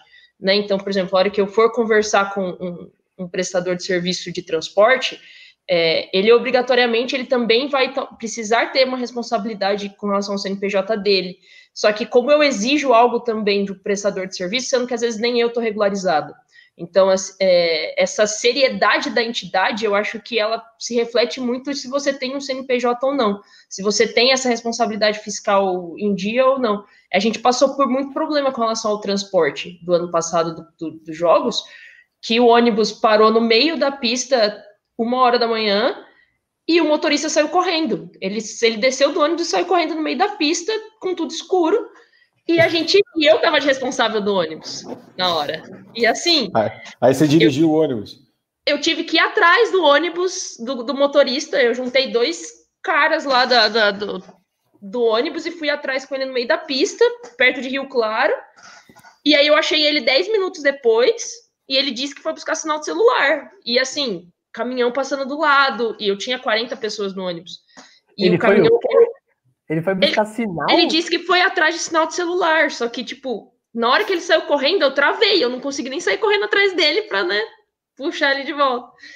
E tinha 40 pessoas dentro desse ônibus e o ônibus balançava. Naquela hora eu senti a responsabilidade de falar assim: meu, se acontecer qualquer coisa, eu, eu vou fugir. Eu não vou voltar para Campinas, eu não vou voltar para minha graduação. porque o meu, o meu nome está na reta. E, e, o, e o homem que, o motorista, no caso, ele era o proprietário da empresa, né? Que estava ali. E, e quando a gente conseguiu verificar, tipo, era falta de combustível. Então, assim, é, não tinha seguro ônibus, não tinha cinto de segurança, não tinha nada de fato ali conforme deveria acontecer. E a gente não conseguia nem exigir de fato uma responsabilidade dele. Por quê? Porque tinha sido no boca a boca, não tinha contrato, não tinha. Na época não era. É, a gente se viu ali que a gente não tinha como se respaldar e exigir nada. Por quê? Porque a gente, de fato, é um grupo de pessoas levando outras pessoas para um rolê. Né? Então, é, eu acho que o CNPJ ele, ele exige de você essa responsabilidade maior. Então, por exemplo, a gestão que entrar depois de mim, se ela não fizer tudo certinho, isso vai virar uma bola de neve no futuro, né? E, tipo, é, a gente tem que entender que o fato de ter o esporte universitário, de ter festa, de ter é, diversão, essas coisas, não necessariamente vai ser bagunçado. Né? Então a gente tem que parar de, de, a gente, eu acho que essa é a busca que, que as, as atléticas elas lutam diariamente, de você buscar esse respeito de organização, porque cara, a gente trampa pra caramba, sabe? A gente é. tipo, eu fico vendo, eu tenho uma diretora financeira, eu vejo que na época de vendas ela fica doida, porque tipo, o número não bate, a conta não bate. Eu entrei abraço, em desespero esses Daniel dias. Paulati, abraço, Daniel Paulati. Abraço, abraço pra Sara Pranda aí também da FEF, porque, tipo, eu lembro que eu fiquei em desespero porque não bateu 50 reais na minha conta. E, tipo, e aí, sabe? É, e eu acho que o CNPJ ele abre esses projetos, né? E até diante de, da instituição, da Unicamp, aqui a gente percebe que, por exemplo, você tem um CNPJ, você pode conseguir algumas facilidades é, internas, né? Então você tem uma. Ah, burocraticamente falando, você se torna representado. Né? Enquanto você não tem o CNPJ, você é nulo. Você, quem é você? Ah, eu sou a Bianca. Não, você é estudante, né? Você está aqui como gradua como uma pessoa da graduação. Você não é uma associação. Né? Então, eu acho que o CNPJ ele abre os projetos nesse sentido. Você cresce, né? Você sobe um degrau ali de maturidade da entidade. Às vezes, talvez você tenha que organizar umas coisas internas para subir esse degrau. Talvez você tenha que, tipo, fazer o seu estatuto, organizar os cargos, organizar mais pessoas. Mas esse degrau precisa uma hora subir. Né? E ele não pode subir para depois descer de novo, que nem às vezes aconteceu na minha A gente criou e depois deu confusão. Não, a gente sobe o degrau e permanece lá. Que eu acho que é o problema que muitas atléticas fazem. Às vezes cria e às vezes fica por isso mesmo, né? Então não continua com esse suporte jurídico. Eu acho que é, eu vejo muito desse modo, é, é o amadurecimento da, da entidade como um todo. Sim, é isso aí. Falou muito bem, né? É exatamente isso, assim, pode, ó. Me indique, é. Agora, opa, vou, mandar uns personal aí para Campinas. Boa. ah, então, assim, é muito importante tudo isso que ela falou mesmo, porque você passa a ser alguém. Porque enquanto você não tem o CNPJ, você não pode falar assim, ah, estou representando os alunos. Tá, mas quem te deu essa representação? E, e gente, assim, é, não se espantem que isso aconteça só com vocês. Vou dizer, eu, essa semana eu estava numa reunião numa empresa que eu cheguei para a pessoa e falei assim, tá, mas cadê a tua procuração para estar tá aqui falando comigo? A pessoa, não, não tenho. Bom, então eu não tenho que estar falando com você. Que no mundo real é assim que funciona. Se a pessoa fala para mim, não, eu não tenho procuração para estar aqui, então eu falo, meu amigo, então eu não vou nem continuar a conversa com você. É isso. É, com o centro acadêmico ou com o Atlético, esse é, ah, beleza, eu, eu represento o, a, os, os, atletas do curso de educação física, né, que se, dispõem a, a, jogar os jogos, enfim, participar da Atlética, legal. Tá, onde está escrito isso? Qual foi, cadê a tua, a tua eleição? Qual que é o prazo da tua gestão? Entende? Então, e por, por isso que se o reitor não quiser te receber é, por esse motivo, ele tá certo. Ele pode. Ele pode, entende? Você, fala, você pode, você pode é, usar qualquer outro adjetivo em relação a ele, né? É, falar bonito aqui, mas ele pode, ele tá certo. Então é isso que a gente precisa entender. Ah, você quer ter voz, quer ter vez? Se regularize, esteja correto, beleza? Nem sempre é fácil, não é de uma hora para outra, demanda uma maturidade institucional, claro, mas ela precisa chegar, uma hora ela precisa vir. E... Ô, Daniel, essa questão Diga. de, por exemplo, das eleições, ela entra também toda nessa parte de criação de CNPJ, ou, por exemplo, ela é indiferente? Por exemplo, todo ano eu tenho que fazer eleições e. Então, Isso depende do que for colocado no estatuto, né? Porque ah, geralmente a gente coloca em biênios, né? Então a gestão vai ser o biênio 2020 e 2021, entende? A eleição é de feve... é em fevereiro de 2020 e o mandato começa a valer em março. Ah, legal. É fevereiro não dá para fazer eleição, né? Mas vamos colocar março. E começa a valer em abril. Beleza, então abril, abril 2020, abril 2021, fechou dois anos, tem que chamar a eleição de novo, entende? Então o próprio estatuto já vai dizer de quanto em quanto tempo chama a eleição, como que convoca a eleição, ah, eu tenho que afixar nos murais e tudo mais, eu tenho que ter chapas, chamar as chapas, beleza. Ou vai ser chapa única, ou às vezes tem duas, três chapas, tem que fazer o bate-chapa que a gente chama, sabe? Tem que ter período eleitoral. É como um processo eleitoral comum, gente, que a gente elege vereador e tudo mais, é um processo democrático, entende? É, eu já vivenciei dentro do meu próprio centro acadêmico bater, assim, a gente foi bater chapa, que teve impugnação de chapa, impugnação de candidato, que é curso de curso jurídico, né? Tá, às vezes Deixa a gente rua. É, pra rua. É. é. vira voto, é isso. É, exatamente. Então, é, assim, é, e acontece, tem eleições de, de centros acadêmicos, assim, principalmente CAs, né, que são extremamente conturbadas, assim, litigiosas mesmo, às vezes dá até processo judicial, né? Que pode dar, às vezes a gente fala assim, nossa, mas é minha atlética aqui, meu CA aqui dentro de casa, né? Às vezes a gente sente esse conforto, ah, eu tô aqui dentro da minha casa, né? Beleza. Gente, pode dar processo, pode dar problema, enfim, isso pode se tornar algo muito maior, né? Então, é, é por isso que é importante. É, o que. É, é Bianca teu nome? Desculpe. Isso. Hum. Isso, a Bianca levantou um assunto muito bacana, a gente estava tratando disso antes, né? Sobre os transportes, assim. É, ó, Bianca perfeita, Bianca tá, tá fazendo sucesso aqui. Davi e Bianca, ó. Ah, o Davi, ele não é, tá aqui para ficar junto até, comigo. Até né? roubaram, é, até é, roubaram o Davi da gente aqui, é. então...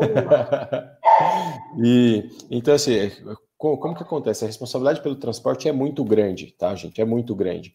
Grande a ponto, assim, de você estar tá dando carona para alguém e você fez uma besteira no trânsito, se essa pessoa tiver um problema, via óbito, enfim, você vai ter que pagar por isso, sabe? Então, é muito profunda a responsabilidade de quem transporta. Por isso que, para você não adquirir, para você não trazer essa responsabilidade para si, para a Atlética, contrate uma empresa com alvará, sabe? Que tenha CNPJ também, que tenha registro no, no na ANTT, sabe? Que, que esteja regular e que tenha seguro.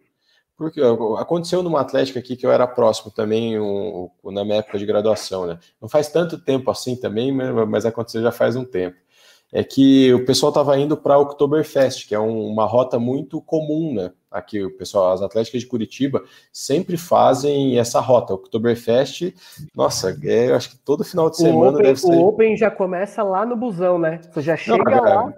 A galera queima largada muito rápido no busão, né, cara? Nossa, Nossa. pra quê? Passa do ponto. Não, e aí a gente chega no. Gente... E aí, Fer? É. A gente chega lá, a gente, já tá, a gente já tá esquentado. É, já é, faz esquenta e quem aguenta ir para outubro depois é muito forte, porque olha.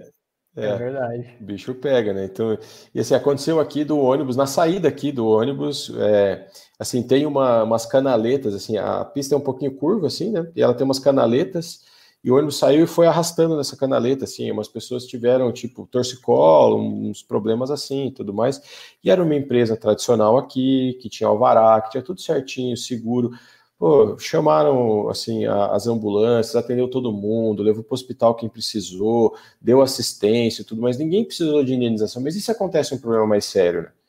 E se efetivamente acontece algo que causa assim, um problema grave para alguém, é importante que vocês estejam resguardados, sabe? Então, às vezes a empresa que é, que, que é regular, ela custa mais cara, custa, mas ela vai te tirar de um pepino gigantesco e esse valor vai ser nada, né? Mas aí, por exemplo, que nem até o, o Davi tinha levantado, o fato de eu ter o CNPJ, se acontecer qualquer tipo dessa situação, não retira de mim uma responsabilidade eventual de, de ter algum, algum tipo de processo, eventualmente. Então, por exemplo, nesse caso do ônibus, se eu tivesse o CNPJ e tudo, tipo, que, que, de que forma que o CNPJ ele me resguarda dessas questões? Então, primeiro que você vai ter uma instituição efetivamente fazendo algo para aquela instituição. Como a gente está tratando com pessoas maiores de idade, então tem uma ciência mais profunda que ela não pode ser questionada depois. É, um terceiro ponto é que é, a associação vai te dar a, é, uma formalização completa daquilo e que você, como gestora, contratou a melhor pessoa possível para levar a, a, os, teu, os teus atletas, vamos colocar assim, ou os teus convidados você cuidou disso, que você contratou seguro, que sabe, não, não você, mas a empresa, sabe, que você uhum. pediu, ah, eu quero ver a pólice de seguro, eu quero saber o que, que você tá, tá fazendo, se tá tudo regular com a tua empresa. Ah, beleza, tá assim, ah, então legal. Então eu vou selecionar você para poder é, é, para poder levar essas pessoas. Porque aí a gente vai ter que entrar um pouquinho no juridiquês aqui, tá, gente? Mas é o seguinte: você quis causar o evento, você quis causar o acidente, não, eu não tive esse dolo, né, que é o que a gente chama. Ah, então eu vou para um outro lado, vou falar assim, tá, mas você teve culpa nisso? Você fala, não, eu contratei a melhor empresa possível, que estava regular, que tinha seguro e tudo mais. Então por que, que alguém vai te condenar se você fez tudo isso, compreende? Então é bem importante que vocês saibam desse ponto para, assim, não ter uma surpresa depois. Pode eventualmente acontecer? Pode, né? Ontem foi o dia do advogado, né? Não sei se vocês é, viram os colegas falando e tal. Então, aí o, o Gringo Dictionary é, lançou um. Estou fazendo propaganda aqui, né? Mas eu, lançou ali, né? A, aqueles, aqueles memes lá que eles fazem e tal. Aí um do, dos, do, dos itens né, era, era assim: It depends. Então, o dia 11 de agosto é o dia do depende.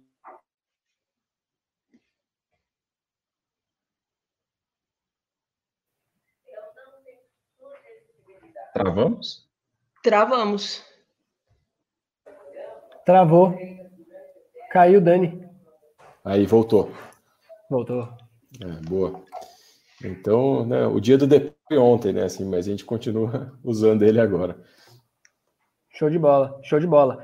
E aí, na teoria, turma, o assunto que a gente vai falar agora é gestão, até porque a galera pergunta muito da troca de gestão e os reflexos para o CNPJ.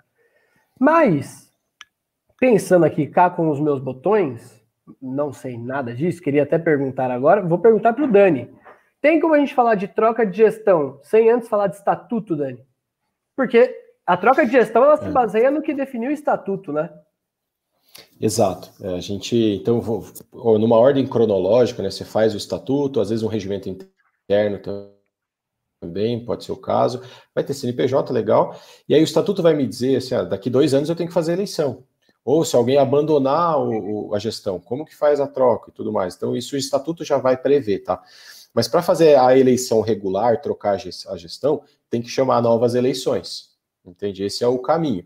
Eu preciso que isso seja um processo democrático.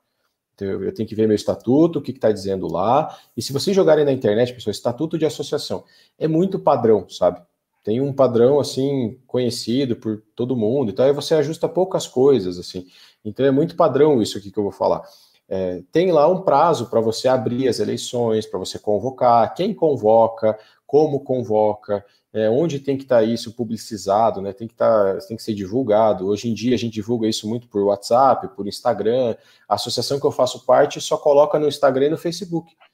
Que a gente não tem site, né? Então a gente só coloca o Instagram e Facebook, tá, beleza, tá ali, tá publicizado. Quem tiver interesse de fazer parte pode vir e, e querer é, abrir a sua chapa, né? Então isso é, isso é possível.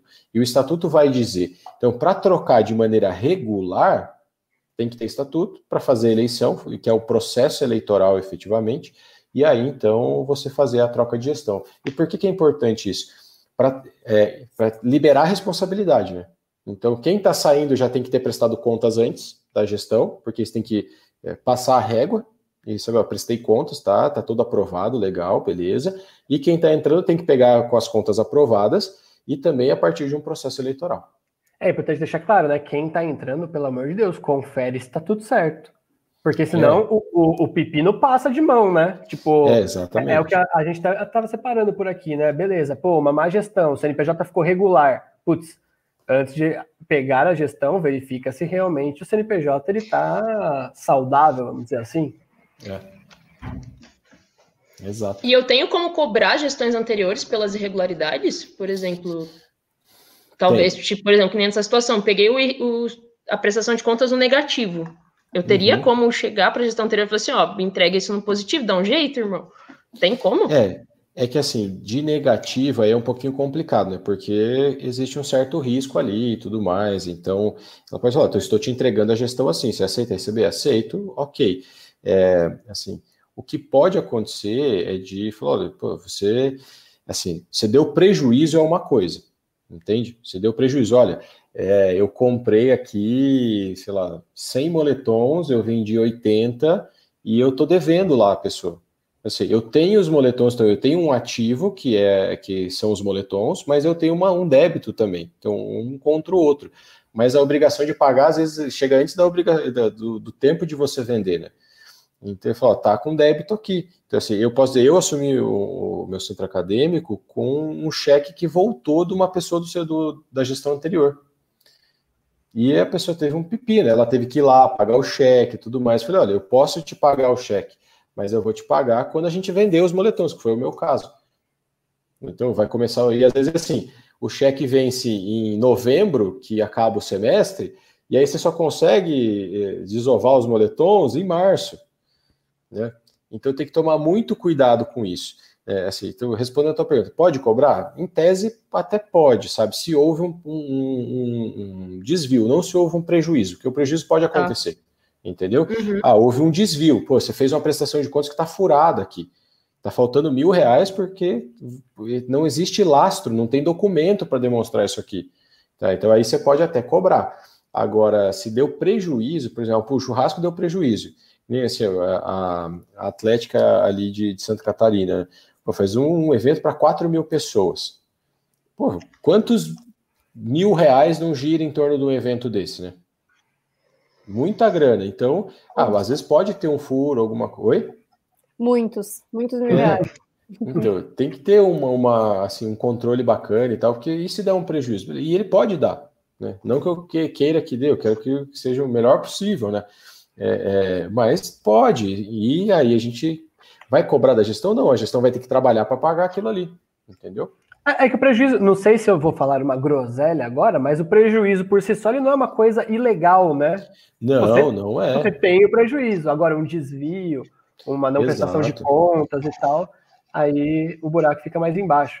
Exatamente. E, e aí, o, o, que a galera tava perguntando por aqui é, inclusive, esse CNPJ muda, mano, de gestão para gestão? Como é que funciona essa parada? Não, não. O CNPJ é um número fixo, é igual ao nosso CPF.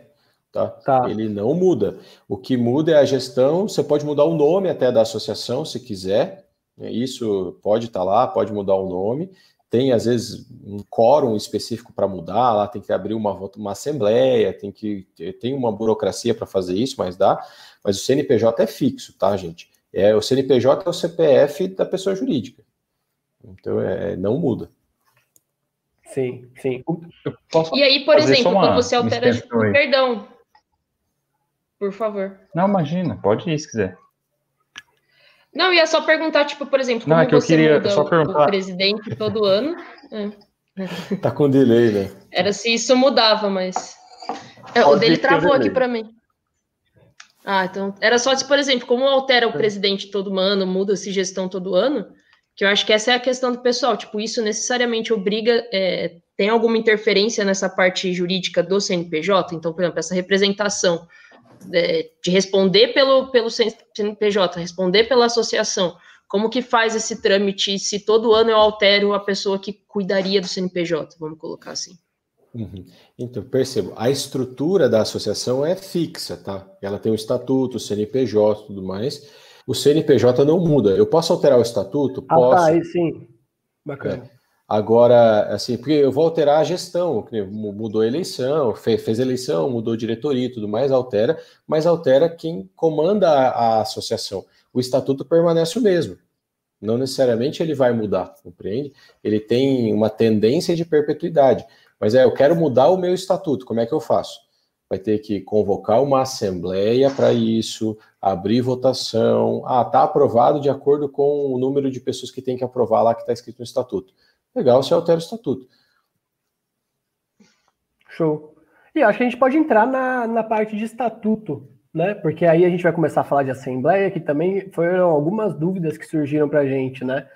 E, antes de tudo, eu que, é, o que que o, o estatuto é uma coisa que tem que ser oficializada, alguma coisa do tipo, Dani? Ele é um documento oficial, como um CNPJ, alguma coisa do tipo? Ou ele é, putz, só uma regra que a gente cria ali e tal? Então, o estatuto é como se fosse a certidão de nascimento da associação. Ele vai dizer quando ela nasceu, por que, que ela nasceu, de onde ela veio e para onde ela vai, basicamente, né?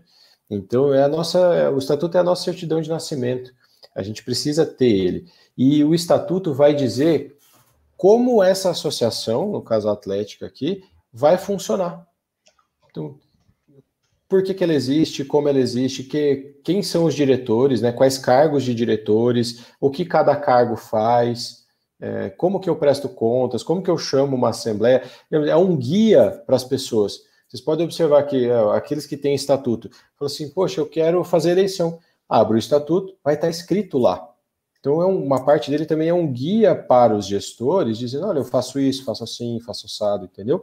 Então, é um trilho que precisa ser percorrido. É, essa é a função do estatuto. Tá. E, e dentro do estatuto, ele, ele, tipo, tem que ser colocada a questão, tipo, do que a Atlética faz, de fato, tipo, é, o, o- tipo, cobrança, é o que a galera colocou aqui, né?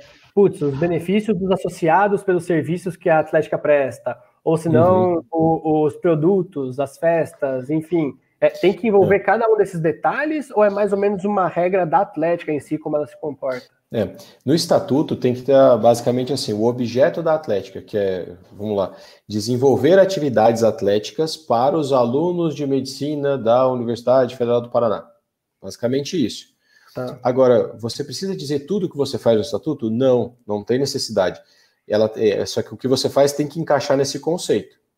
Eu fa- eu faço coisas para as pessoas que estudam medicina na Universidade Federal do Paraná. Beleza, esse é um ponto. Agora, eu quero, por exemplo, dar um benefício para o associado, criar um, um título de associação e tudo mais. Aí o interessante é que tem um regimento interno, sabe? Que aí é assim, poxa, é, o associado, eu vou criar um plano de associação. Então, o associado vai ter um cupom de Eita, nós. Deu delay de novo. Travamos. Eu É, que mim tá- caiu. Pra mim caiu brabo aqui, não foi nem delay, não. É, Aparentemente não é só não é só meu Wi-Fi que tá tentando zicar. É isso aí, é isso aí, Davi. Vamos que vamos. É, agora travou aqui para Mas- mim. Mas enfim, queria até ver com vocês, então, galera, como que é, é, como que funciona a criação. Ó, o Dani voltou aí. Mas até pegando a, a opinião da, da galera, como que foi a criação do estatuto de vocês, galera? Porque não necessariamente você tem que estar. você tem que ter o CNPJ para ter o estatuto? Não necessariamente, né? Então, como que foi essa criação do estatuto de vocês, moçada? Vocês pegaram algum exemplo e tal? Porque a gente sempre fazia isso. Nosso tempo de atlética era, putz, mano, passa o estatuto aqui que eu vou ver como é que é e vou fazer alguma coisa mais ou menos nessa mesma pegada. Como que foi a criação de vocês aí, galera? Cara, o meu foi antes de eu entrar na faculdade, faz muito tempo. Acho que porque a gente começou meio junto, assim, com o centro acadêmico, né? A nossa fundação foi junto com eles, e em 2011 ou 2012 é, teve essa separação. Aí foi onde foi criado o estatuto e tudo mais. Mas acredito que tenha tido essa ajuda ali do advogado do, da FURB mesmo, que dava esse apoio para gente. Pode crer, pode crer. É, aqui, aqui em Votu, o, o estatuto foi, foi criado em, em 2013, mas é um estatuto que ficou, tipo, mal redigido, parte, foi da iniciativa dos próprios alunos, então eu, eu já não gosto daquele estatuto, estou no processo de fazer um, um, novo. Já tive apoio de algumas faculdades parceiras das, das ligas que cederam alguns modelos, e eu estava focando bem, tipo, tentar fazer o estatuto mais é, enxuto, justamente porque é ele que vai ser alterado lá futuramente na mudança de gestão, então fazer uma diretoria enxuta e investir no meu regimento interno. E é justamente isso que estava pegando para mim, porque eu fico assim, nossa, o que, que, será que eu tenho que pôr? Porque o meu medo é eu punir o meu associado porque eu acho que eu estou dentro do meu direito, que a, a, querendo ou não, a gente leva uma pompa. A Atlética, às vezes, ela tem algumas condutas que a gente faz como estudante acadêmico, eu não tenho um, um conhecimento legal, então a gente impõe algumas coisas aos nossos associados, que às vezes eu fico assim, nossa, será que isso está dentro da legalidade só porque está dentro do meu estatuto ou dentro do meu regimento interno? E aí, exatamente comecei a ir atrás desse apoio, é, tanto na parte jurídica quanto na parte é, financeira, porque surgiu alguns momentos aí da minha vida na gestão passada e nessa agora no começo, de tipo assim, é, eu me senti um pouco ameaçado e até mesmo, nossa, será que estou fazendo cagada, com perdão da, da, palavra aí? Porque pais de alunos virem até a coordenação e falar assim, o que você está fazendo é errado, e eu falando assim, mas eu estou seguindo o meu estatuto, mas eu nem sei se ele é legalmente é, respaldado. Então, é um negócio meio difícil, que eu estou tentando mudar agora. Pode crer. Vai lá, Davi. É, aqui eu, eu, eu, também não fazia parte da Atlética, assim, na época que o estatuto foi desenvolvido e redigido, mas pelo que eu sei, ele foi redigido com base em outros estatutos. Mas com certeza a gente vai revisá-lo, assim, até uma olhada nessa questão jurídica mesmo, para ver tudo certinho. Bia, arrebenta, Bia. Algo? O, o nosso estatuto ele precisa de atualização, né? Então a gente pegou, tem um modelo antigo que ele foi redigido e foi baseado também nisso que o, que o Daniel falou, pegou o modelão e foi apenas substituindo os caracteres ali pela, pela associação aqui da FEF é, a gente tem um apelo muito grande para ser, e aí também uma iniciativa devido aos movimentos dos coletivos aqui na Unicamp, de um estatuto social, né, de, de, de talvez colocar até essas penalidades, até a respeito de, de algumas situações que vem acontecendo às vezes dentro do campus. A gente tem, tem muito esse receio até que ponto isso jurídico, é, que nem o, o, o Pirulito falou, até que ponto eu realmente posso intervir em alguma situação é, só porque está escrito no meu estatuto, então até que ponto o estatuto ele ele proporciona eu tomar atitudes ou não, né? Então, essa também é uma grande dúvida minha, porque, tipo, se eu posso colocar dentro do meu estatuto como se fosse um estatuto social, né, de, de, de condutas sociais, e ter penalidades em cima dessas condutas a partir do momento que elas é, são quebradas, uhum. é, e não poder sofrer nenhuma ação judicial por isso, né? É. E, então, essa, essa é a minha principal dúvida com relação ao estatuto. É, perceba o seguinte, pessoal. É, quem faz o estatuto são os gestores. Só que esse estatuto vincula os associados. E os alunos não são diretamente associados à Atlética. Que associado é quem se, se faz associado mesmo talvez porque quer, que aí pode ser da diretoria, ou pode a gente pode criar alguns cargos específicos não para ser diretor, mas para ajudar, ser voluntário tudo mais, e aí está associado efetivamente, tem um documento que diz que ele é associado, e aí ele está vinculado ao estatuto. Agora, qualquer outro aluno que é, não esteja associado formalmente à Atlética não pode se sujeitar ao estatuto. Que perceba o seguinte: o estatuto é o contrato que você faz com o seu associado. Então, é como um clube, um clube desportivo, um clube recreativo. O clube pode me penalizar se eu não sou associado ao clube? Ele não pode, porque eu não aceitei aquele estatuto. Entende? Uhum. Então, enquanto associado, você só pode penalizar que aquelas pessoas que efetivamente são associadas à Atlética. Então, se você não tem um plano de associação, se você não tem uma formalização de quem são os associados, então você não pode penalizar essas pessoas e nem obrigá-las a fazer nada específico, entendeu? Sim, sim. E, e, e uma pergunta que a galera. que apareceu bastante aqui para mim, inclusive, é: putz, galera fez estatuto cagado, é, o estatuto foi mal feito, pô, a gestão ela foi tão ruim a ponto de mudar o estatuto e cagar o estatuto. Como uhum. que faz, como que faz para alterar esse estatuto? A gente tem que convocar uma assembleia? Como é que funciona isso aí? Exato, é esse, esse é o caminho. Você, ah, eu quero mudar alguma coisa no estatuto, seja porque ele não tá bom, seja porque eu quero colocar lá uma cláusula específica para a minha atlética. Eu vou, a atual gestão vai convocar uma reunião e no próprio estatuto vai ter a regra de convocação, tá? Vai estar tá lá um manualzinho assim dizendo como que convoca. Aí eu preciso apresentar o que a gente chama de ordem do dia nessa assembleia. O que vai ser discutido é a ordem do dia. Então, a ordem do dia, mudança do estatuto. O que, que vai mudar no estatuto? Por exemplo, a cláusula 3, a 4 e a 5. Elas tinham essa redação e a proposta de mudança é para que elas tenham outra redação. E aí vai marcar um dia e um horário para comparecer em assembleia, que pode ser virtual, tá? Hoje está é, tá tranquila essa questão de, até veio até exatamente isso. Qual a validade de uma assembleia online?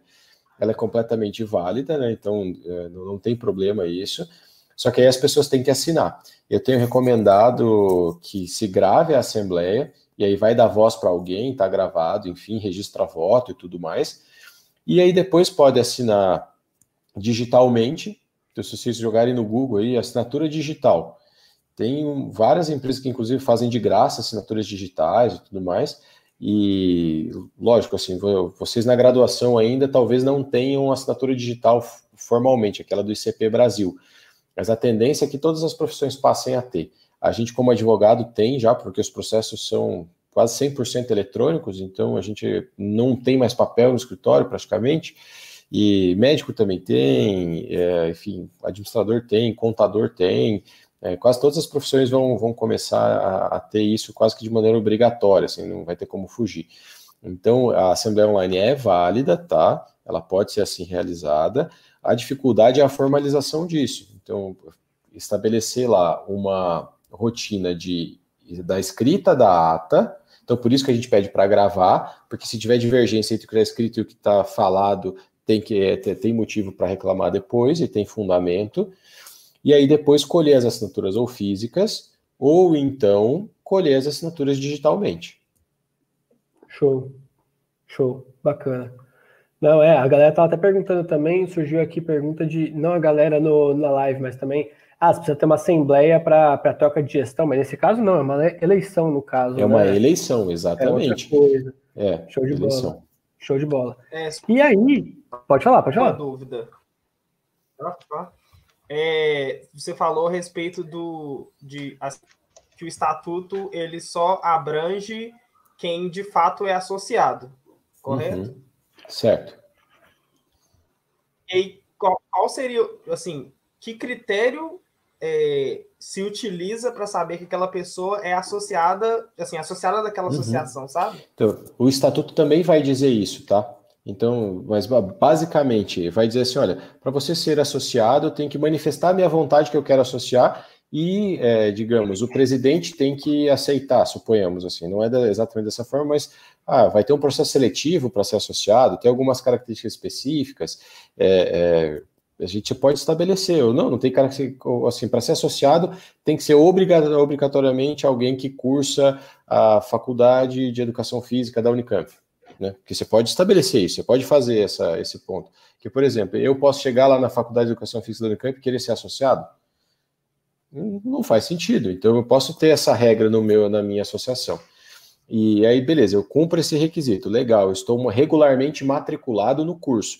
Então eu apresento um requerimento formal, pode ser por e-mail, com a, o comprovante de matrícula, e ah, eu cumpri os requisitos, agora a associação tem que me aceitar. Entende? Ela tem que falar, a partir de hoje você é um associado.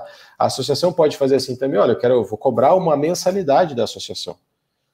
Porque eu vou, eu vou te cobrar 20 reais por mês, mas você vai ter desconto em churrasco, em moletom, em boné, em tirante, em caneca, enfim, pode também. Massa, massa.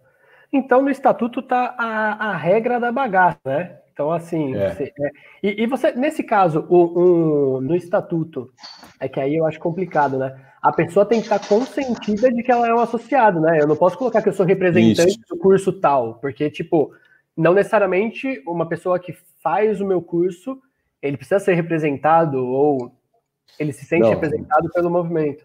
Não necessariamente, até porque a gente teria uma duplicidade de representação, né? É, o CA representa para uma finalidade, a Atlética representa para outra, compreende? Sim. Então, então tem que estar tá bem especificado. E, e aí, no caso, por exemplo, eu consigo. É, a pessoa ela tem que estar tá ciente do estatuto a hora que ela se associa, né? Então, tipo assim, ela tem que pro, é, fazer alguma assinatura de um termo que ela se associa, tipo assim, por exemplo. É, a pessoa, quando ela pede a so, associação, né, ela pode ser de diversas formas. Eu posso pegar os meus atletas e, e transformar como se fossem os atletas em associados, né? Uhum, Mas eu tenho sim. que eles têm que necessariamente aprovar que eles estão o estatuto, mesmo às vezes eles tipo, não participando da, da, da, da assembleia que, que legitimou ele. Não, não, é porque o estatuto você só adere, é que a gente fala, é uma adesão. Então, se eu, só, se eu quero ser associado, eu tenho que aderir ao estatuto. Eu não tenho que chegar, ah, não, eu só vou aderir se mudar isso. Não, se você tiver poder de barganha para isso, ok, mas senão a regra geral é adesão.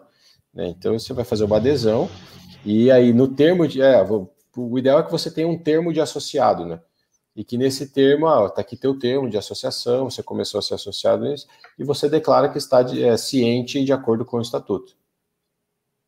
Massa, massa. Tem até uma pergunta que apareceu aqui que eu achei interessante pra caramba.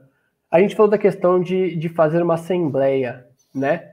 Qualquer pessoa pode chegar e, e, pedir uma assembleia? Como é que funciona com relação a isso? Tem um mínimo e tal para que seja feita uma assembleia de fato? É, até para evitar que banalize muito a assembleia, né? Porque, pô, fazer todo mundo ir para 37 assembleias no, no, no semestre é sacanagem, né? Sim, sim. É, então, é que, uh, vamos lá, vamos dividir algumas questões. É, tem, tem, duas formas, tem, tem dois tipos de assembleias nas associações: as assembleias gerais ordinárias e as assembleias gerais extraordinárias. Esse é o termo técnico, tá? Por que, que ela é ordinária? Porque ela tem que ocorrer todo ano, geralmente para fazer prestação de contas, tá? Então, essa é, guarda essa informação. Todo ano tem que ter uma, que é a ordinária. Agora, podem ter outras, que a gente chama de extraordinárias, tá? Porque ela tem assuntos que não são da Assembleia Ordinária. São assuntos que estão além daquilo que é ordinário né, do, do, do ano da associação. Então, eu posso ter associados que convoquem essa reunião? Pode, tá? Então, como que funciona? É, precisa ter um, uma, um percentual mínimo, tá? E vai, onde vai estar escrito isso? No Estatuto Social.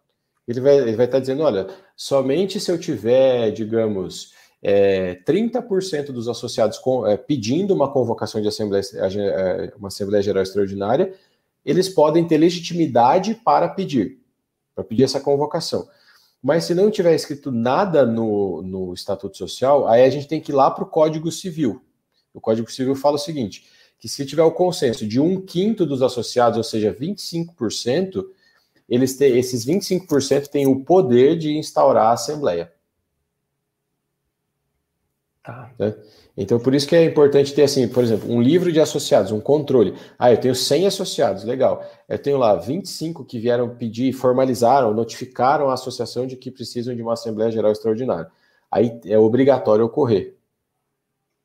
Pode crer. Deixa, deixa eu perguntar rapidinho. É só, tipo, o quórum. Eu consigo estabelecer ele como o estatuto é a associação que está criando. Uhum. E a pessoa, ela assinando, consentida de... Quer dizer, o associado está solicitando, com consentimento dele, participar uhum. dessa associação. Se eu colocar um quórum elevado para solicitar uma assembleia e ele está aceitando aquilo, é, ele vai, vai obrigatoriamente ele vai ter que respeitar aquilo. Ou eu mesmo não, não, vai tenho ter que, que seguir o código de É, é, essa eu acho que é até a pergunta que eu ia fazer. Até que ponto o estatuto e a, a lei, né, o código e tal, eles se, uhum. eles se batem? É, exato. E é que a gente é o que a gente chama assim, tem cláusulas obrigatórias que eu, eu não posso mexer e tem cláusulas que eu posso mexer, que eu posso criar, eu posso estabelecer mecanismos diferentes, tá? Então aí é estatuto por estatuto que a gente tem que ver. É, é, por exemplo, eu vi que veio, veio uma pergunta aqui é, dizendo, ah, eu posso obrigar as pessoas que vão no meu evento a vestir verde, entende? Assim, eu acho que não, acho que não daria para ter isso no estatuto, a não ser que a sede fosse sua, que você fala, os associados se comprometem a vestir verde nos eventos oficiais da associação. Ele está obrigado, ele sabe disso anteriormente. Agora, você não pode fazer um aluno lá que não é associado vestir isso. Entende? É, é, esse, é, esse é o detalhe. O que a gente fala, você quer que a pessoa vista o verde, que, é, que é a cor da tua atlética? Então, incentiva ele. Ah, se você vier de verde, você, você vai ganhar, ao invés do, da caneca ser de, de plástico, você vai ganhar caneca, vai ganhar caneca de alumínio. Entendeu? Então aí você, aí você deixa umas 10 canecas de, de plástico lá para os desavisados e o restante vai ser de alumínio, porque a pessoa já vai saber que se ele for de verde, vai ser, vai, vai ganhar uma caneca melhor. Massa, massa. É, galera. Tá, tá pegada. É uma atrás de outra aqui putz, a gente tá com o olho no peixe o olho no gasto. Tô acompanhando as perguntas que a gente teve, tô acompanhando as perguntas aqui. Enfim, mandem mais coisa aí, pessoal. Pessoal que tá na live. A gente tá de olho por aqui, tá? Ah, uma parada que eu achei muito interessante. Não tem nada, porque não teve nada nesse sentido. Obra do Lucas Aruan, né? Pode investir dinheiro da Atlética, ou Dani? Pode, pode sim. Se você tiver. Olha, que Atlética saudável, hein? Que não, a gente falou de ganhar. A gente tá. Porque assim as atléticas do passado, elas querem ganhar dinheiro da maneira ultrapassada, eventos, sim, sim. produto, associações. Uhum. Agora a gente já está partindo para a parte da loteria, parte do investimento. Sim. A gente já está atléticas modernas, né? Uhum. Então, você pode ter o brinco, né? Porque é difícil você ter disponibilidade de, de, de grana para fazer investimento, né? Mas, por exemplo, ah, fechou o ano lá novembro, você sabe que não vai ter mais nada, eu posso colocar a, a grana que sobrou do ano ali para ter uma receita financeira. Posso, não tem problema. Só que qual é a questão? Talvez o risco, então você vai querer assim, ah, eu vou colocar numa letra financeira do tesouro, numa renda fixa, alguma coisa assim, e não está valendo muito a pena também, né, com a Selic a 2%.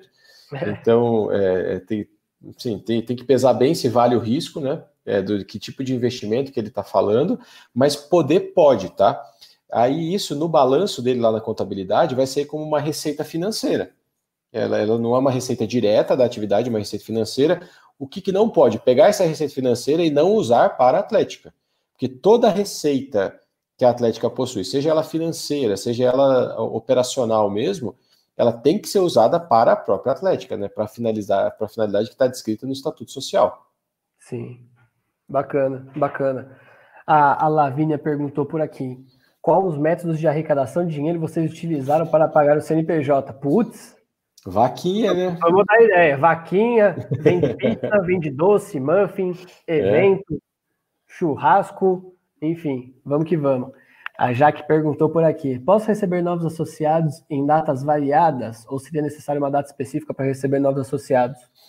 Tanto faz, dá variadas, quer fazer um evento, não tem problema nenhum, assim, mas você pode colocar no teu estatuto, se você quiser, ah, os, os, os associados somente poderão se associar de, digamos, de 1 de fevereiro a 30 de março.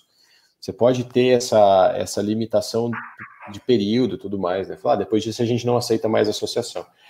Mas eu não sei se seria interessante, né, no, no, no contexto é. das atléticas. É.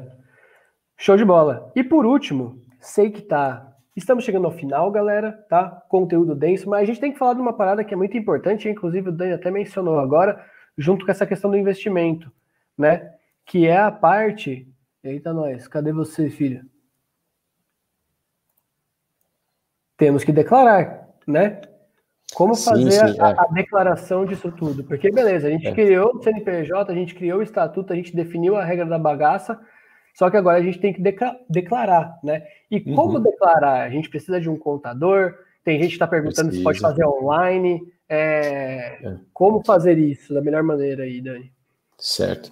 É, quem vai fazer a declaração de imposto de renda pessoa jurídica é o contador, tá? Então é por isso que tem que ter um contador é, é, e ele vai pegar toda essa documentação que for gerada ao longo do ano, de entradas e saídas, vai elaborar o balanço, que o balanço nada mais é assim, é o espelho daquilo que aconteceu contabilmente ao longo do ano. Ele vai elaborar o balanço e vai lá a, abrir o site da Receita, baixar o programinha, vai colocar tudo isso lá e vai gerar as obrigações, assim, gerar eventuais obrigações que tenham que ser geradas ou não. Então, porque a associação não paga imposto, né? Você não vai pagar imposto sobre a venda do produto, enfim. Mas, por exemplo, se contratar uma pessoa, é, se contratar uma pessoa via CLT, tem que pagar o INSS, FGTS, tudo mais, tem que pagar, tá? Você não vai pagar imposto, por exemplo, o ICMS. Ah, eu vendi um moletom, eu vou ter que pagar imposto sobre a diferença que eu, que eu ganhei ali? Não, não vai ter que pagar porque você é associação, não tem fins lucrativos, não paga imposto, tá? Então, o pessoal fala, declara, tem que ter contador? Tem sim, tem que ter o contador. É, as associações que eu faço parte têm contador, e o contador que é bom mesmo, o cara tem que ser chato, tem que cobrar as informações, que às vezes a gente não gosta de mandar, né? e eu tá atribulado, enfim, essas burocracias são chatas, mas é muito importante, como eu falei no início, para a gente se liberar de responsabilidade. Falar, tá aqui, tá tudo certinho, eu vou conseguir prestar contas depois sem maiores problemas. Show, show. E, e hoje vocês estão, é, nesse caso, eu sei que o, o, Davi e o Pirulito, putz, a Bia caiu, né? Mas eu sei que o Davi e o Pirulito estão correndo até de CNPJ. Não sei se dessa forma, não, não sei até que ponto declarar, né? Segue até naquela dúvida que o Pirulito teve de, putz, da onde vem esse dinheiro é. e assim vai. Mas, mas e por aí, Fer? Como é que faz? Vocês, vocês têm um contador? É com a mesma assessoria jurídica da, da própria faculdade aí? Como que é esse trampo? A gente tem um contador, ele é contratado já faz um tempo. A gente paga um valor anual assim para ele, ele é até bem querido no valor, mas é basicamente assim com ele. A gente manda as notas e ele faz o balanço no é. final do ano. É basicamente isso, sim. E até uma empresa procurou a gente esses dias, é do Paraná, a empresa, é, de contabilidade para médicos e para fazer uma parceria com a Atlética e tudo mais. Então, fica a dica aí para o pessoal de, às vezes, procurar empresas assim, de contabilidade e fazer essa troca, assim, tipo, eles fazem a contabilidade para a Atlética e vocês fazem posts para eles e divulgam o, o, serviço deles e tudo mais, né? Que foi o que foi oferecido para gente. economiza ali no merchan, top, top demais. É. E, e, uma dúvida que a galera tem, opa, desculpa Davi, pode estourar, velho, perdoa. Uma dúvida que eu tive em relação a essa parte de declaração e tal, que a Atlética ela tem alguma obrigação jurídica de, de fornecer algum tipo de recibo, tipo, para quem compra algo com a Atlética, tem que fornecer algum tipo de recibo, algum tipo de declaração fiscal que a pessoa está adquirindo aquela coisa? Recibo, tá? Se alguém pedir, fala, ah, eu queria aqui uma, uma declaração que eu te paguei 50 reais pelo moletom. Você tem que dar, entende? E é importante, às vezes, ter só aquele, aquele caderninho de recibo que a gente compra em papelaria. Aquilo já, já resolve, tá? Ah, eu quero o recibo lá, que eu comprei o ingresso do churrasco. Eu nunca vi alguém pedir isso, mas vamos lá, a gente está em tese aqui, né? Se, se alguém pedir, vai ter que dar. Doido, doido. E aí, com relação à declaração, né, o que muita gente pergunta é porque ultimamente tem ferramentas digitais, né? que possibilitam a gente fazer, questão de contabilização e tudo mais. Isso é possível? É, a gente falou que tem que ter um contador, tem que ter o um contador junto com essa ferramenta, essa ferramenta substitui o contador.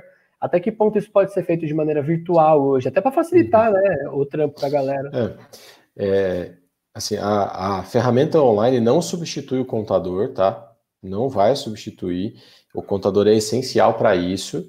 E essa é a expertise dele, a competência da, da, da contabilidade, tá? E então a gente não tem como abrir mão do contador. Nós vamos, podemos enviar para ele tudo eletronicamente. Ele também vai transferir essas, essas é, informações, ele vai fazer a transmissão para a Receita eletronicamente, porque hoje é tudo online.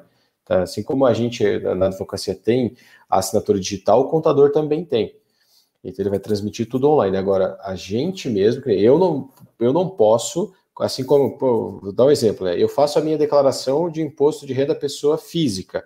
Eu entro lá e faço. Pode fazer isso com a associação? Não, não pode. Tem que ser o contador. É isso, tem que ser o contador, hein, turma? Então, assim, não tem muito como substituir. E é isso aí, é isso aí. Como fazer a prestação de contas efetiva da Atlética? De novo, pelo contador, né? É, assim, o, o, os contadores geralmente é, ajudam nessa prestação de contas, só que aí tem uma parte contábil, que efetivamente é organizar os documentos mensalmente, todos os recibos e tudo mais, fazer uma pasta, assim, um dossiezinho com toda essa documentação, com o balanço e mostrar que o balanço fecha. E aí, depois disso, tem que ter uma assembleia, que é a Assembleia Geral Ordinária, que é anual, para prestar as contas. E aí tem que ter lá o parecerzinho do Conselho Fiscal, tem que, ah, beleza, aprovaram as contas, tá tudo legal, enfim, não tem problema nenhum. Faz uma ata dizendo: olha, nessa Assembleia Geral compareceram tais pessoas nesse dia, neste horário, neste local, e foi, foi deliberado o seguinte: foram apresentadas as contas e houve voto, digamos assim, um voto unânime de que as contas são boas e elas estão aprovadas. Então vai ter esse papel preciso, e aí depois que fez esse papel, assinou todo mundo, vai ter que levar no cartório lá onde abriu, onde protocolou o estatuto e protocolar isso também, tá, gente? Bacana. Bacana. Pessoal, estamos chegando ao final. Muita informação. A gente está uma hora e quarenta aqui falando, mas, velho, sem parar. Tá, é, é, velho, é muita pergunta, muita pergunta da galera por aqui. A gente já tinha passado uma série de perguntas aqui para o pessoal também da comunidade. Mandem as últimas perguntas aqui, pessoal, porque daqui a pouco a gente vai encerrar. Quero saber de vocês que estão aqui presentes. Inclusive, a Bia teve um probleminha aqui, gente, ela teve que sair. Vamos ver se ela consegue voltar antes do, antes do fim da live. Mas quero saber últimas dúvidas barra curiosidades aí. Davi, Fer, Pedrão. Eu, eu tenho uma dúvida, mas ela, ela não diz nem muito respeito a essa questão de CNPJ e estatuto, não.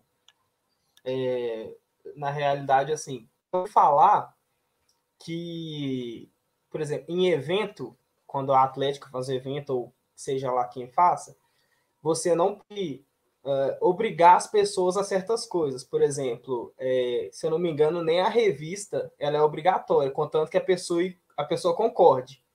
Só que quando a pessoa faz aquisição de um ingresso, eu posso colocar que, que quando ela está adquirindo o ingresso, é abordando é, com os do evento, vamos colocar assim. É, isso é verdade, não é?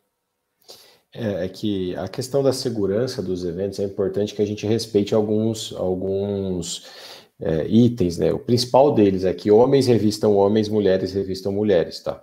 Então, se você coloca esse, esse fator para que a pessoa entre no evento, ela vai ter que respeitar. Ela não vai poder chegar na hora e falar, não, eu não quero ser revistado. Então você não vai entrar. Então, essa é a regra do evento. Nós precisamos olhar, verificar o que tem. Só que aí você tem que ter essa regra clara. Ah, eu quero ver a regra. Então tá aqui, tá escrito aqui, ó. Como se fossem termos de uso, sabe, do evento.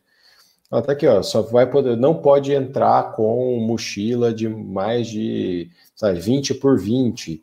É, ah, não pode entrar com bebida alcoólica, não pode entrar com, enfim, portar drogas ilícitas, já não pode mesmo. Então você pode revistar a pessoa e falar: oh, você está com isso aqui, você não vai entrar, entendeu?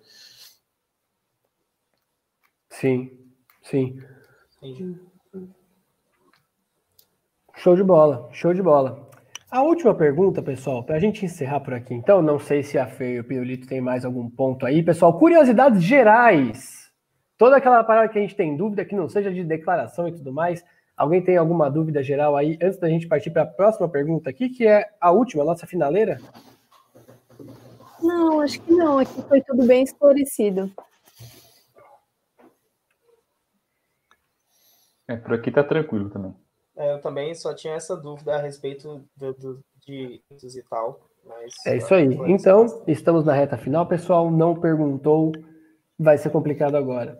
A última pergunta que a galera trouxe são as obrigações com relação à receita, né, Dani? Porque, querendo ou não, é, primeiro, quais são essas obrigações e como saber se a gente está com alguma caca, né? No que diz respeito à receita e tal. Como ver Entendi. se a gente está é, de acordo né, com isso. Uhum. É, o, o, acho que o primeiro caminho para a gente ver, se, você, se vocês jogarem no Google, assim, consulta CNPJ Receita Federal. Vai abrir um campo lá, você joga o teu CNPJ e pode estar tá lá ativo, inativo, irregular, entende? Ah, viu, pô, tá irregular ali, tem um probleminha, beleza. Vai no contador, fala, poxa, eu vi que meu CNPJ não está regular. Legal, aí ele vai fazer as pesquisas que aí só o contador tem acesso mesmo ao ECAC, que é o, o nome do sistema da Receita Federal. Ele vai entrar no ECAC e vai verificar o que, que tem de pendência.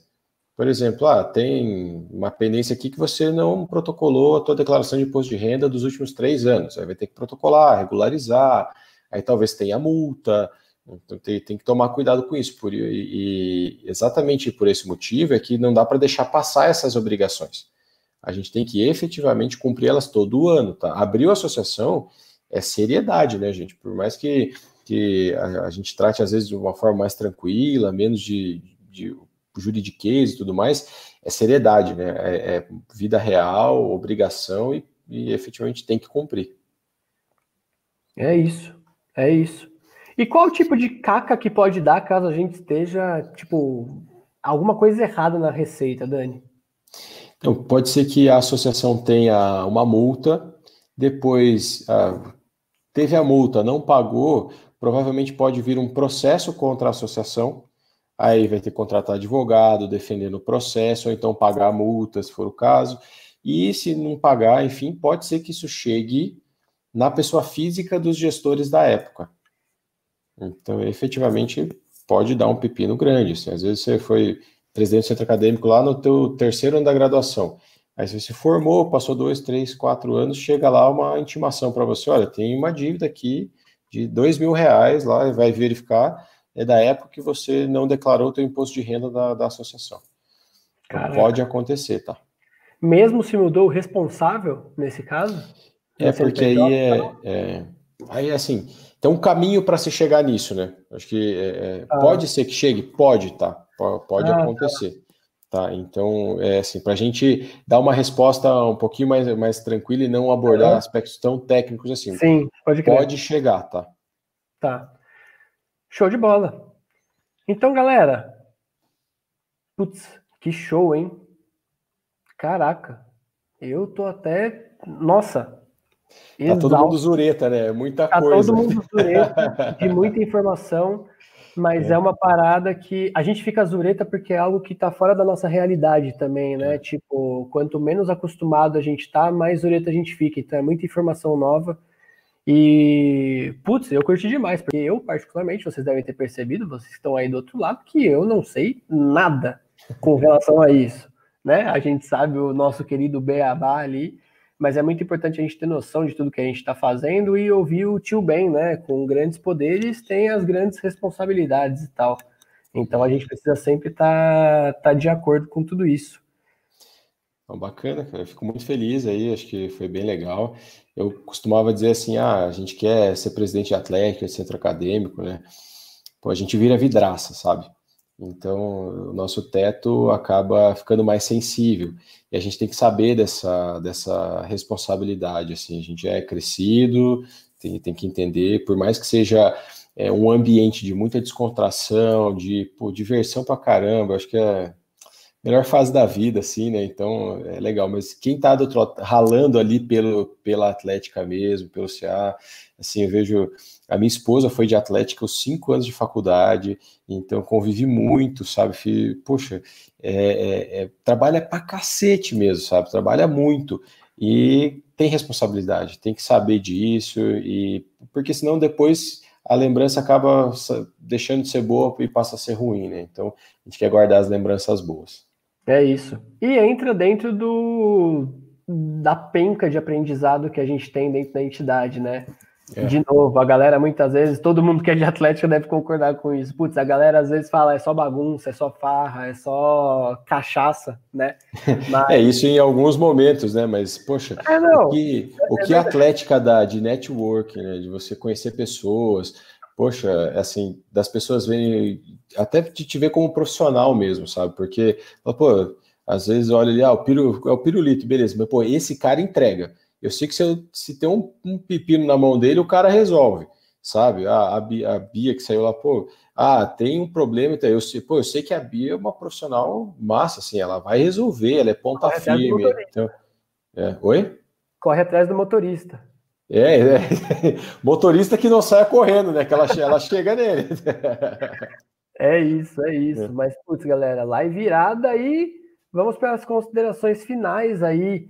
Davi, é, Pedrão, Fer. Queria estar tá falando com a Bia também, mas. E aí, gente? Informação pra caramba. Eu, eu, eu curti bastante. Eu acho que é, tinha muita coisa que eu precisava ouvir e acho que muita atlética, assim como a minha, apresenta o, o, o mesmo problema e uma coisa que até uma, uma dúvida que surgiu um pouco tempo atrás, assim, que foi a pessoa perguntando é, como que a Atlética fez para ter receita para pagar o CNPJ. E aí a dica que eu dou é convergir tudo que a Atlética é, recebe em caixa a manutenção e, e, de fato o CNPJ. Então, assim, a gente estruturou quanto que a gente ia precisar. E tudo que a gente é, fazia, seja festa, seja a própria associação ou venda de produto, a gente não para isso, entendeu? É isso. É isso. Vamos que vamos. E aí, Fer? Ai, queria agradecer pela oportunidade de participar, foi muito legal. Deu para tirar bastante dúvida. E queria parabenizar os meninos e a Bia também, que acabou saindo, pelo trabalho feito, porque geralmente é bem difícil estar tá na frente de uma atlética e às vezes as pessoas acabam não valorizando muito, porque a gente mais ouve que a atlética é. não estuda, né? Mas, enfim, é muito gratificante e é muito bom também ver que a gente está no caminho certo, tentando fazer as coisas certas. Irado. Irado. Bom, é você. Pode ir? Vai embora. Ah, então tá bom. Bom, primeiro eu queria agradecer bastante o convite, agradecer quem também compartilhou um pouco do saber ou até com as dúvidas aqui engrandeceu. É, a gente estava falando do networking, eu acho isso uma das, das partes mais geniais. Sempre vai ter aquele QI, né, quem indica, e o reconhecimento, e isso você vai fazer dentro da sua graduação e ao longo da sua vida, e isso vai te aproximar de como atleticano, dos seus atletas, dos seus treinadores, dos seus professores, da sua coordenação, que vai estar cara a cara ali com você e vai te dar voz, liderança, capacidade de argumentação, de conquistar as pessoas e tentar incentivar ela. Eu vejo isso na medicina quase sempre. Você tem que convencer o seu paciente do tratamento, você tem que fazer tudo isso. Então, se alguém aí pensa em entrar para Atlético ou não, vai, porque é um negócio muito bom. É, queria agradecer a Tears, justamente porque eles fazem esse networking com um grupo que é genial, eu gosto muito daquele grupo, e, e agradecer ao Daniel, principalmente porque eu acho que a gente ter uma voz de um profissional é o que faz a gente ter o pé no chão. E eu amo ir conversar com profissionais, porque se você fica no amadorismo de pedir uma opinião para o teu amigo ou para algum outro atleticano, às vezes ele não te põe no, pé, no lugar que você tem. E assim, eu amo ir num lugar saber os riscos que eu tenho, e por isso que eu vou sempre conversar às vezes com o contador da minha família, eu falo assim, eu chego lá querendo dar um migué, falo assim, ah, será que se eu abrir uma MEI e jogar para cá, ele fala assim, ó, você vai se ferrar com isso, com isso, com isso, com isso, com isso, e eu saio falando assim, é isso, busca um profissional, não se joga em, coisa errada, e porque você responde como, como pessoa, e, e isso pode interferir até na sua graduação, um negócio que é para ser saudável. E obrigado demais. É isso. É isso. Dani, Poxa, Mais quero... alguma consideração aí? Eu só quero agradecer assim a paciência, a participação e efetivamente, é, poxa, as perguntas todas pertinentes, assim, enriquecedoras mesmo. Agradecer a Tis que, poxa, faz um trabalho fantástico assim, é, que eu conheci faz aí, um ano e meio mais ou menos que eu conheci, é. venho acompanhando é, várias mentorias, várias, várias conversas com, com o Gabriel, principalmente, né? Então, é eu, eu fico muito feliz, assim, de ver é, a, a, uma startup efetivamente trabalhando, executando, é, desenvolvendo um trabalho, assim, confiável, sabe? e um trabalho que as pessoas acreditam e que gera valor, assim. Então, é, essas lives, a comunidade, isso é o que é, faltava nesse mercado e efetivamente vocês estão trazendo isso para essas pessoas. Eu acho lindo de ver, assim. Então, é, eu quero parabenizar de verdade, é, agradecer a oportunidade aqui e me colocar à disposição também. Poxa, conversar com pessoas assim é sempre um prazer, sempre é revigorante para mim também, é oxigena a nossa vida, né? Participar dessas coisas. Então, obrigado mais uma vez. É isso aí, é isso aí. Enfim, gostaria de agradecer a todos vocês aqui presentes, tá, gente? Tanto vocês que estão participando, quanto vocês que estão aqui nos comentários, no chat. Com certeza, como o Dani falou, engrandeceram muito a, a live. Agradecer muito a todas as atléticas aqui presentes, tá? Então, Davi, obrigado, cara. Pirulito, obrigado. Fer, obrigado.